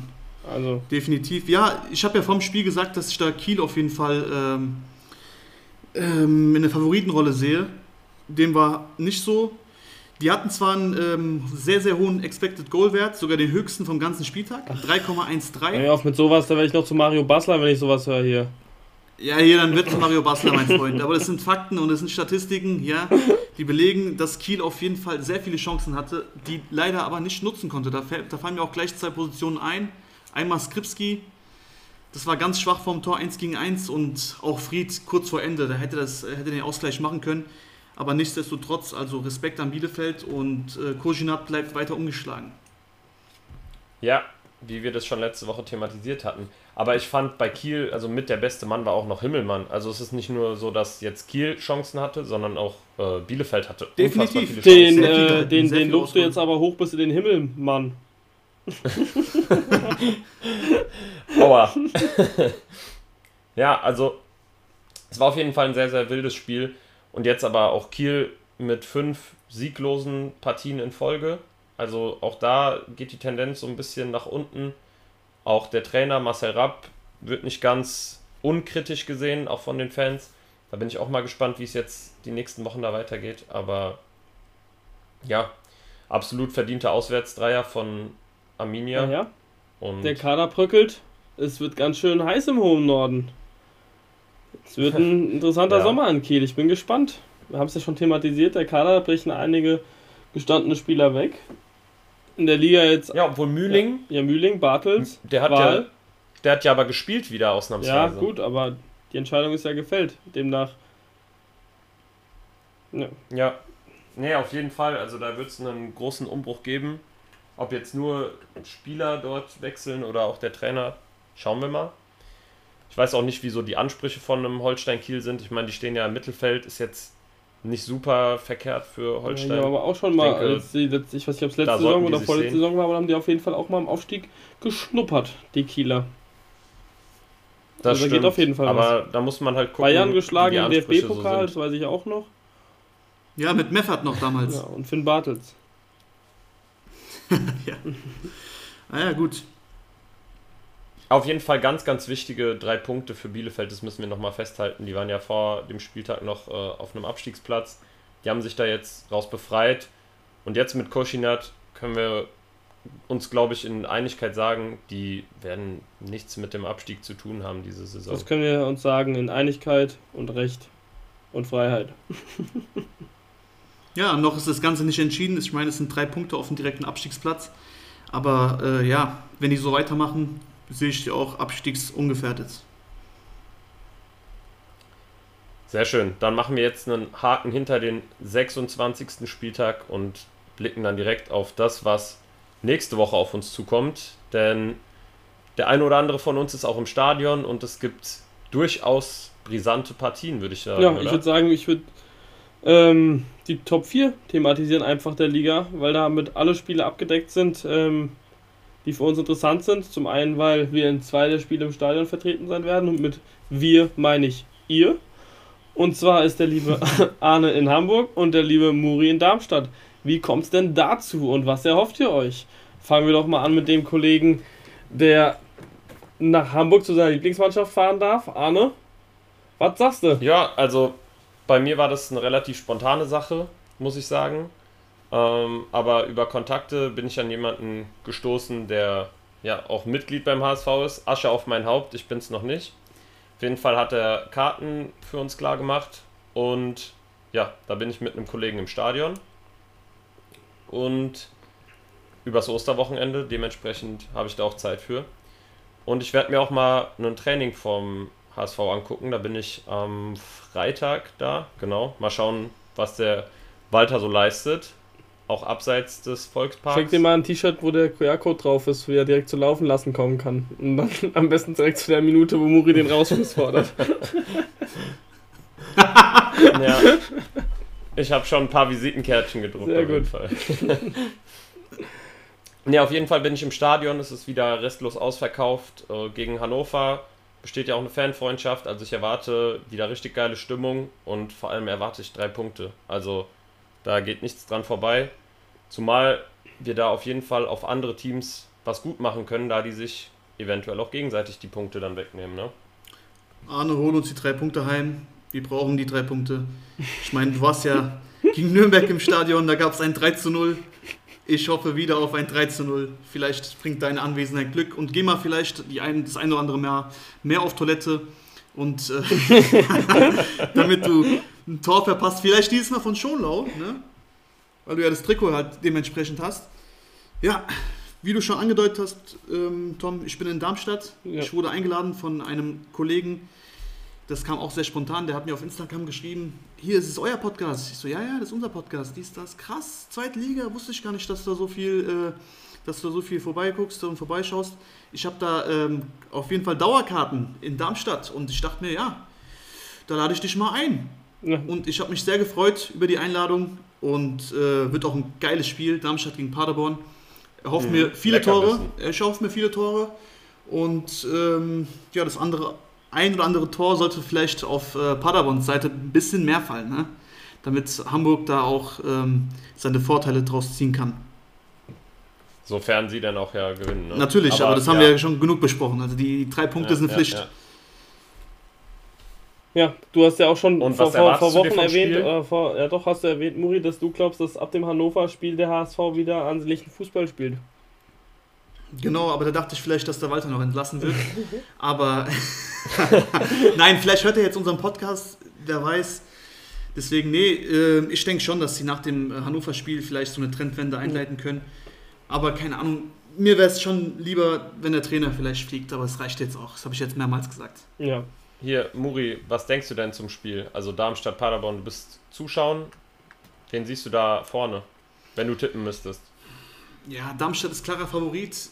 Das ist einfach so. Und ich hoffe einfach, dass Paderborn die Form von letzter Woche, also diese, diese Siegesserie vielleicht oder die Siegeswelle vielleicht mitnehmen kann nach Darmstadt und guten Fußball spielt und Darmstadt an ihre Grenzen zwingt und vielleicht einen Punkt mitnimmt oder auch drei Punkte mitnimmt. Ich gehe aber davon aus, dass das Spiel unentschieden ausgeht. 2 zu 2. Mir fällt gerade was sehr, sehr Wichtiges und vielleicht auch was Spielveränderndes ein. Und zwar Robert Leipatz, der wurde ja jetzt die Woche eingewechselt wieder und der scheint fit zu sein, der gute Herr. Also einer, der auf jeden Fall sehr, sehr wichtig für die Offensive war, wo man auch gemerkt hat, okay, der fehlt den momentan sehr. Vielleicht kann der ja den Unterschied machen. Ja, ich hoffe es, ich hoffe es. Aber auch bei Darmstadt kommt äh, Patrick Pfeiffer wieder zurück. Tobias Kempe, die sind wieder im Mannschaftstraining. Also die können langsam wieder aus allen, allen vollen schöpfen. Und äh, Honsack müsste jetzt, glaube ich, auch zum Wochenende wieder fit sein. Ja, wobei ich mir da gar nicht so sicher bin, ob die drei schon irgendwie starten werden. Kann gut sein, ja, dass die dann das von dauert der Bank noch ein kommen. bisschen. Aber ich ja. meine, so von der, Bank, die von der Bank zu bringen, ist auch eine schöne Sache. Ja, ich denke, also ja, Kempe, wird auf jeden Fall, Kempe wird auf jeden Fall, glaube ich, dieses Wochenende reinkommen. Bei Pfeiffer bin ich mir nicht so sicher war ja noch mal länger raus. Da bin ich mal gespannt. Ja, das ähm, denke ich auch, dass das ein Spiel ist, noch mal was ähm, richtungsweisend sein kann, genauso wie das Heidenheim-St. Pauli-Spiel, weil wenn Paderborn da jetzt nichts mitnimmt aus Darmstadt, dann, ja, es kommt drauf, natürlich darauf an, wie Hamburg gegen äh, Hannover spielt, aber dann, ähm, denke ich, kann Paderborn auch langsam sich verabschieden, zumindest vom direkten Aufstieg. Ähm, sind dann sind jetzt schon sieben Punkte, ist jetzt schon relativ schwierig. Also da muss man auch mal gegen die von oben Punkte holen, um da sich einzuschalten. Selbes gilt für St. Pauli. Wir reden jetzt schon die ganze Zeit, beziehungsweise die ganze Zeit seit drei, vier Wochen darüber. Ähm, seit Sieg Nummer 5 oder 6 hintereinander, ob Pauli jetzt nicht doch zu den Aufstiegskandidaten gehört. Ich kriege auch immer mehr Hoffnung und ja, jetzt am Samstag, ähm, das sage ich auch ganz klar, ähm, wird sich das entscheiden, wo die Reise hingeht. Wenn Pauli dann da drei Punkte mitnimmt, also wenn die wirklich in Heidenheim was holen, dann schalten die sich auf jeden Fall damit ein, dann sind die da. Ähm, wenn Heidenheim das Ding gewinnt, dann, ja, dann kann man sich von dem Gedanken auch dann langsam wieder verabschieden. Klar, die haben noch das direkte Duell mit Hamburg, aber ich ähm, ja, habe irgendwie ein Bauchgefühl für den Schlussspurt, auch wenn ich da sehr skeptisch bin, oft beim HSV, dass doch im Schlussspurt für die noch reichen wird.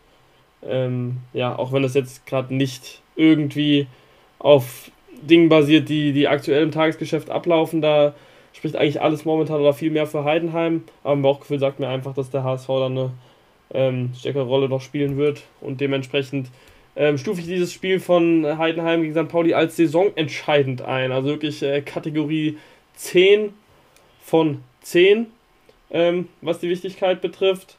Weil ja, danach spielen, spielt Pauli für äh, mich entweder intensiv, ganz klar um Aufstieg oder um die goldene Ananas. Ja, da hast du recht. Ich sag jetzt bei dem Spiel, ähm, also ich bin mir da eigentlich relativ sicher, ich glaube, Pauli gewinnt. Das wird die erste Niederlage sein für Heidenheim. Ja, aber du wünschst dir das, du wünschst dir So immer. eine Serie könnte reißen. Ja, d- d- ja, aber das ist doch so. Junge, die haben neun Spiele gewonnen. Neun Spiele. Ja, Ich meine, ein zehntes können die doch auch gewinnen. Also was ist jetzt daran Fanbrille? ja das weil, mal weil du immer so, ja, vor jedem Spieltag ähm, prognostiz- prognostizierst du äh, schlechte Dinge für Darmstadt oder für Heidenheim. Deswegen kann ich das jetzt nicht ganz so hoch äh, einordnen. Aber ja, ich hoffe natürlich, dass du recht behältst und Pauli da was mitnimmt. Ähm, Arne hat auch schon ein gutes Auge gemacht. Äh, ich hoffe, dass ihr einfach da recht behaltet, weil mein Bauchgefühl sagt mir, dass es unentschieden ausgeht. Und ja, unentschieden wäre jetzt nicht gleich Ja. mit einem Abschied, ähm, weil Heidenheim dann auch nicht richtig davon zieht. Dann bleibt es einfach bei den sieben Punkten. Aber wenn der HSV dann ähm, ab, also abhaut, dann sind es halt schon ja, sieben Punkte auf dem Relegationsplatz statt sechs, also statt zwei Siegen, womit man dann bei der Tordifferenz am HSV vorbeiziehen würde, wären es ähm, ja, zwei Siege, ein Unentschieden, wobei Heidenheim dreimal verlieren müsste und selbst dann sind die mit der Tordifferenz noch deutlich besser. Also das Spiel entscheidet schon relativ viel. Ja, absolut, aber das Spiel hat dann auch Samstag 20.30 Uhr verdient, also absolutes Primetime-Spiel aus gutem Grund. Da spielen die zwei formstärksten Mannschaften der Liga gegeneinander.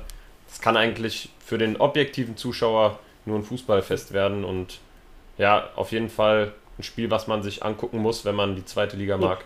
Da sage ich mal, Pauli, Jungs, Kiezkicker, frohe Ostern, nicht die Eier vergessen in Heidenheim. Sehr schön. Gut. Ja, und ich sag mal so, sofern der HSV seinen Job erledigt, kann da passieren, was will, dann gucke ich mir das Spiel entspannt an, aber bitte, lieber HSV, tut mir einfach den Gefallen und holt drei Punkte, wenn ich im Stadion extra bin. Ja, ich äh, drücke dir auch die Daumen. Natürlich immer, wenn einer von im Stadion ist, hoffe ich, dass es für die Person ähm, gut ausgeht, damit sich das auch lohnt. Das gönne ich euch natürlich als guter Freund. Ähm, ja, aber auch so muss ich wieder sagen, bin ich ich im Spiel auch so den HSV, weil sie eben hoch sollen. Und ja, dann haben wir natürlich auch noch viele weitere Spiele an, der, an dieser schönen Osterkonferenz, wo wir einen richtigen Super Sonntag haben mit fünf Spielen gleichzeitig. Darauf freue ich mich schon richtig. Ähm, ja, wollt ihr noch ein Spiel jetzt besonders ansprechen? Oder das einfach jetzt mal laufen lassen auch und den Spieltag auf euch zukommen lassen? Gut, ich mache nochmal einen letzten kleinen Shoutout hier an ein anderes Spiel und zwar äh, Bielefeld gegen Düsseldorf, weil Koschinat ungeschlagen nach wie vor als Cheftrainer spielt gegen ein formstarkes Düsseldorf. Von dem Spiel erhoffe ich mir eigentlich auch äh, einige Tore und viel Spektakel und vor allem auch guten Fußball, weil Bielefeld jetzt wieder in Form ist, Düsseldorf in Form Ja. ist und ja, da kann man auf jeden Fall mal Auch, gespannt auch da sein. die These ist natürlich gefährlich, das bei jeder Mannschaft zu sagen, bei Pauli, Paderborn und Düsseldorf. Ähm, aber auch da die These, sollte Koschinat weiter ungeschlagen bleiben, ähm, war es das für Düsseldorf auch komplett. Dann geht es auch um die goldene Ananas. Ja. Das ist auch meine These zu dem Ja, Spiel. jeden Ähm, mich jetzt aus tabellarischer Sicht nicht ganz so heiß an wie äh, St. Pauli gegen Heidenheim logischerweise. Ähm, aber auch Fußball, aber gerade fußballerisch denke ich, dass es eins der ansehnlicheren Spiele der zweiten Liga werden könnte, weil eben Bielefeld eine gute Qualität im Kader hat, die die halt oft nicht gezeigt haben, aber jetzt langsam wieder finden und Düsseldorf das sowieso ähm, ganz solide spielt dieses Jahr und dementsprechend glaube ich auch einfach ein Spiel sein könnte, was so ganz äh, schön ist zu sehen ähm, als Einzelspiel. Ich jetzt natürlich nur in der Konferenz mitbekommen. Ja, ich Ja, erwarte mir auch, ich erwarte mir auch viele Tore in dem Spiel. Gut. Bielefeld-Düsseldorf wird ein geiles Spiel. Gut, Jungs, also wir Auf haben jetzt äh, über anderthalb Stunden drauf. Ich merke selbst, wir werden ein bisschen langatmiger, ein bisschen müder. Haben wir jetzt auch mittlerweile äh, 10 vor 11 an einem Montag. Ähm, ich würde sagen, wir haben die Woche gut rumbekommen, haben die ganzen, ganzen News, die reinkamen, schön eingeordnet, haben jetzt ein paar schöne neue Einspieler. Also mal eine ganz andere Folge. Ja, hat mir wieder großen Spaß gemacht, auch wenn es dann ein bisschen langatmig von mir, von mir wurde. Das bitte ich zu entschuldigen, Jungs, aber ich bin halt auch ein alter Mann, der jetzt sehr müde ist und ja, habe jetzt genug laufen lassen für heute und, und wird das Wort nochmal an euch übergeben. Ja, vielen Dank, Ja. hat sehr viel Spaß gemacht. Arne, sorry, es tut mir leid. Ach. es tut mir leid. Komm, Alter, vor. Schönheit. Alles gut. Komm, gut, dann muss Arne ja beginnen, ne? Dann will ich an der Stelle auch gar nicht mehr so viel hinzufügen. Jungs, ich wünsche euch auf jeden Fall ein stabiles Wochenende. Viel Glück für eure Kickbase-Teams. Äh, St. Pauli wünsche ich alles Gute. Muri, viel Spaß im Stadion. Ich drücke mir natürlich äh, am meisten die Daumen, dass das ein Heimdreier wird für den HSV. Ah ja, so ehrlich muss man auch sein. Und ja, an alle Zuhörer da draußen, ähm, freut euch schon mal auf nächste Woche, wenn es wieder heißt, laufen lassen. Du sagst es. Arne, viel Spaß im Stadion. Tom, ich wünsche dir einen stabilen Samstagabend. Heidenheim gegen St. Pauli wird ein geiles Spiel. Vielleicht habe ich ja recht mit meiner Meinung, wer weiß. Aber ansonsten Dankeschön für jeden einzelnen Zuhörer da draußen und gute Besserung nochmal an Domi. Wir sehen uns und hören uns nächste Woche. Gut, dann schließe ich den Podcast ähm, und schließe mich Muri nochmal an. Gute Besserung an Domi und möchte gleichzeitig nochmal sagen, äh, auch danke an alle, die da äh, mitmachen auf der Instagram-Seite oder auch jetzt mittlerweile auf anderen sozialen Medien, in den Abstimmungen und so. Das ist nice, da mit euch zu interagieren, auch dass da beim Tippspiel welche mitmachen und ja, ist eine ganz schöne Sache, bin ich sehr dankbar für. Ich denke ja auch, Jungs, macht so einfach mehr Spaß, wenn man weiß, dass da ein paar Leute sind, denen es auch Spaß macht, sich damit auseinanderzusetzen mit der zweiten Liga. Und ja, in diesem Sinne waren es meine persönlichen Abschlussworte und ich sage auch bis nächste Woche laufen lassen. Laufen lassen. Schaut rein, laufen lassen.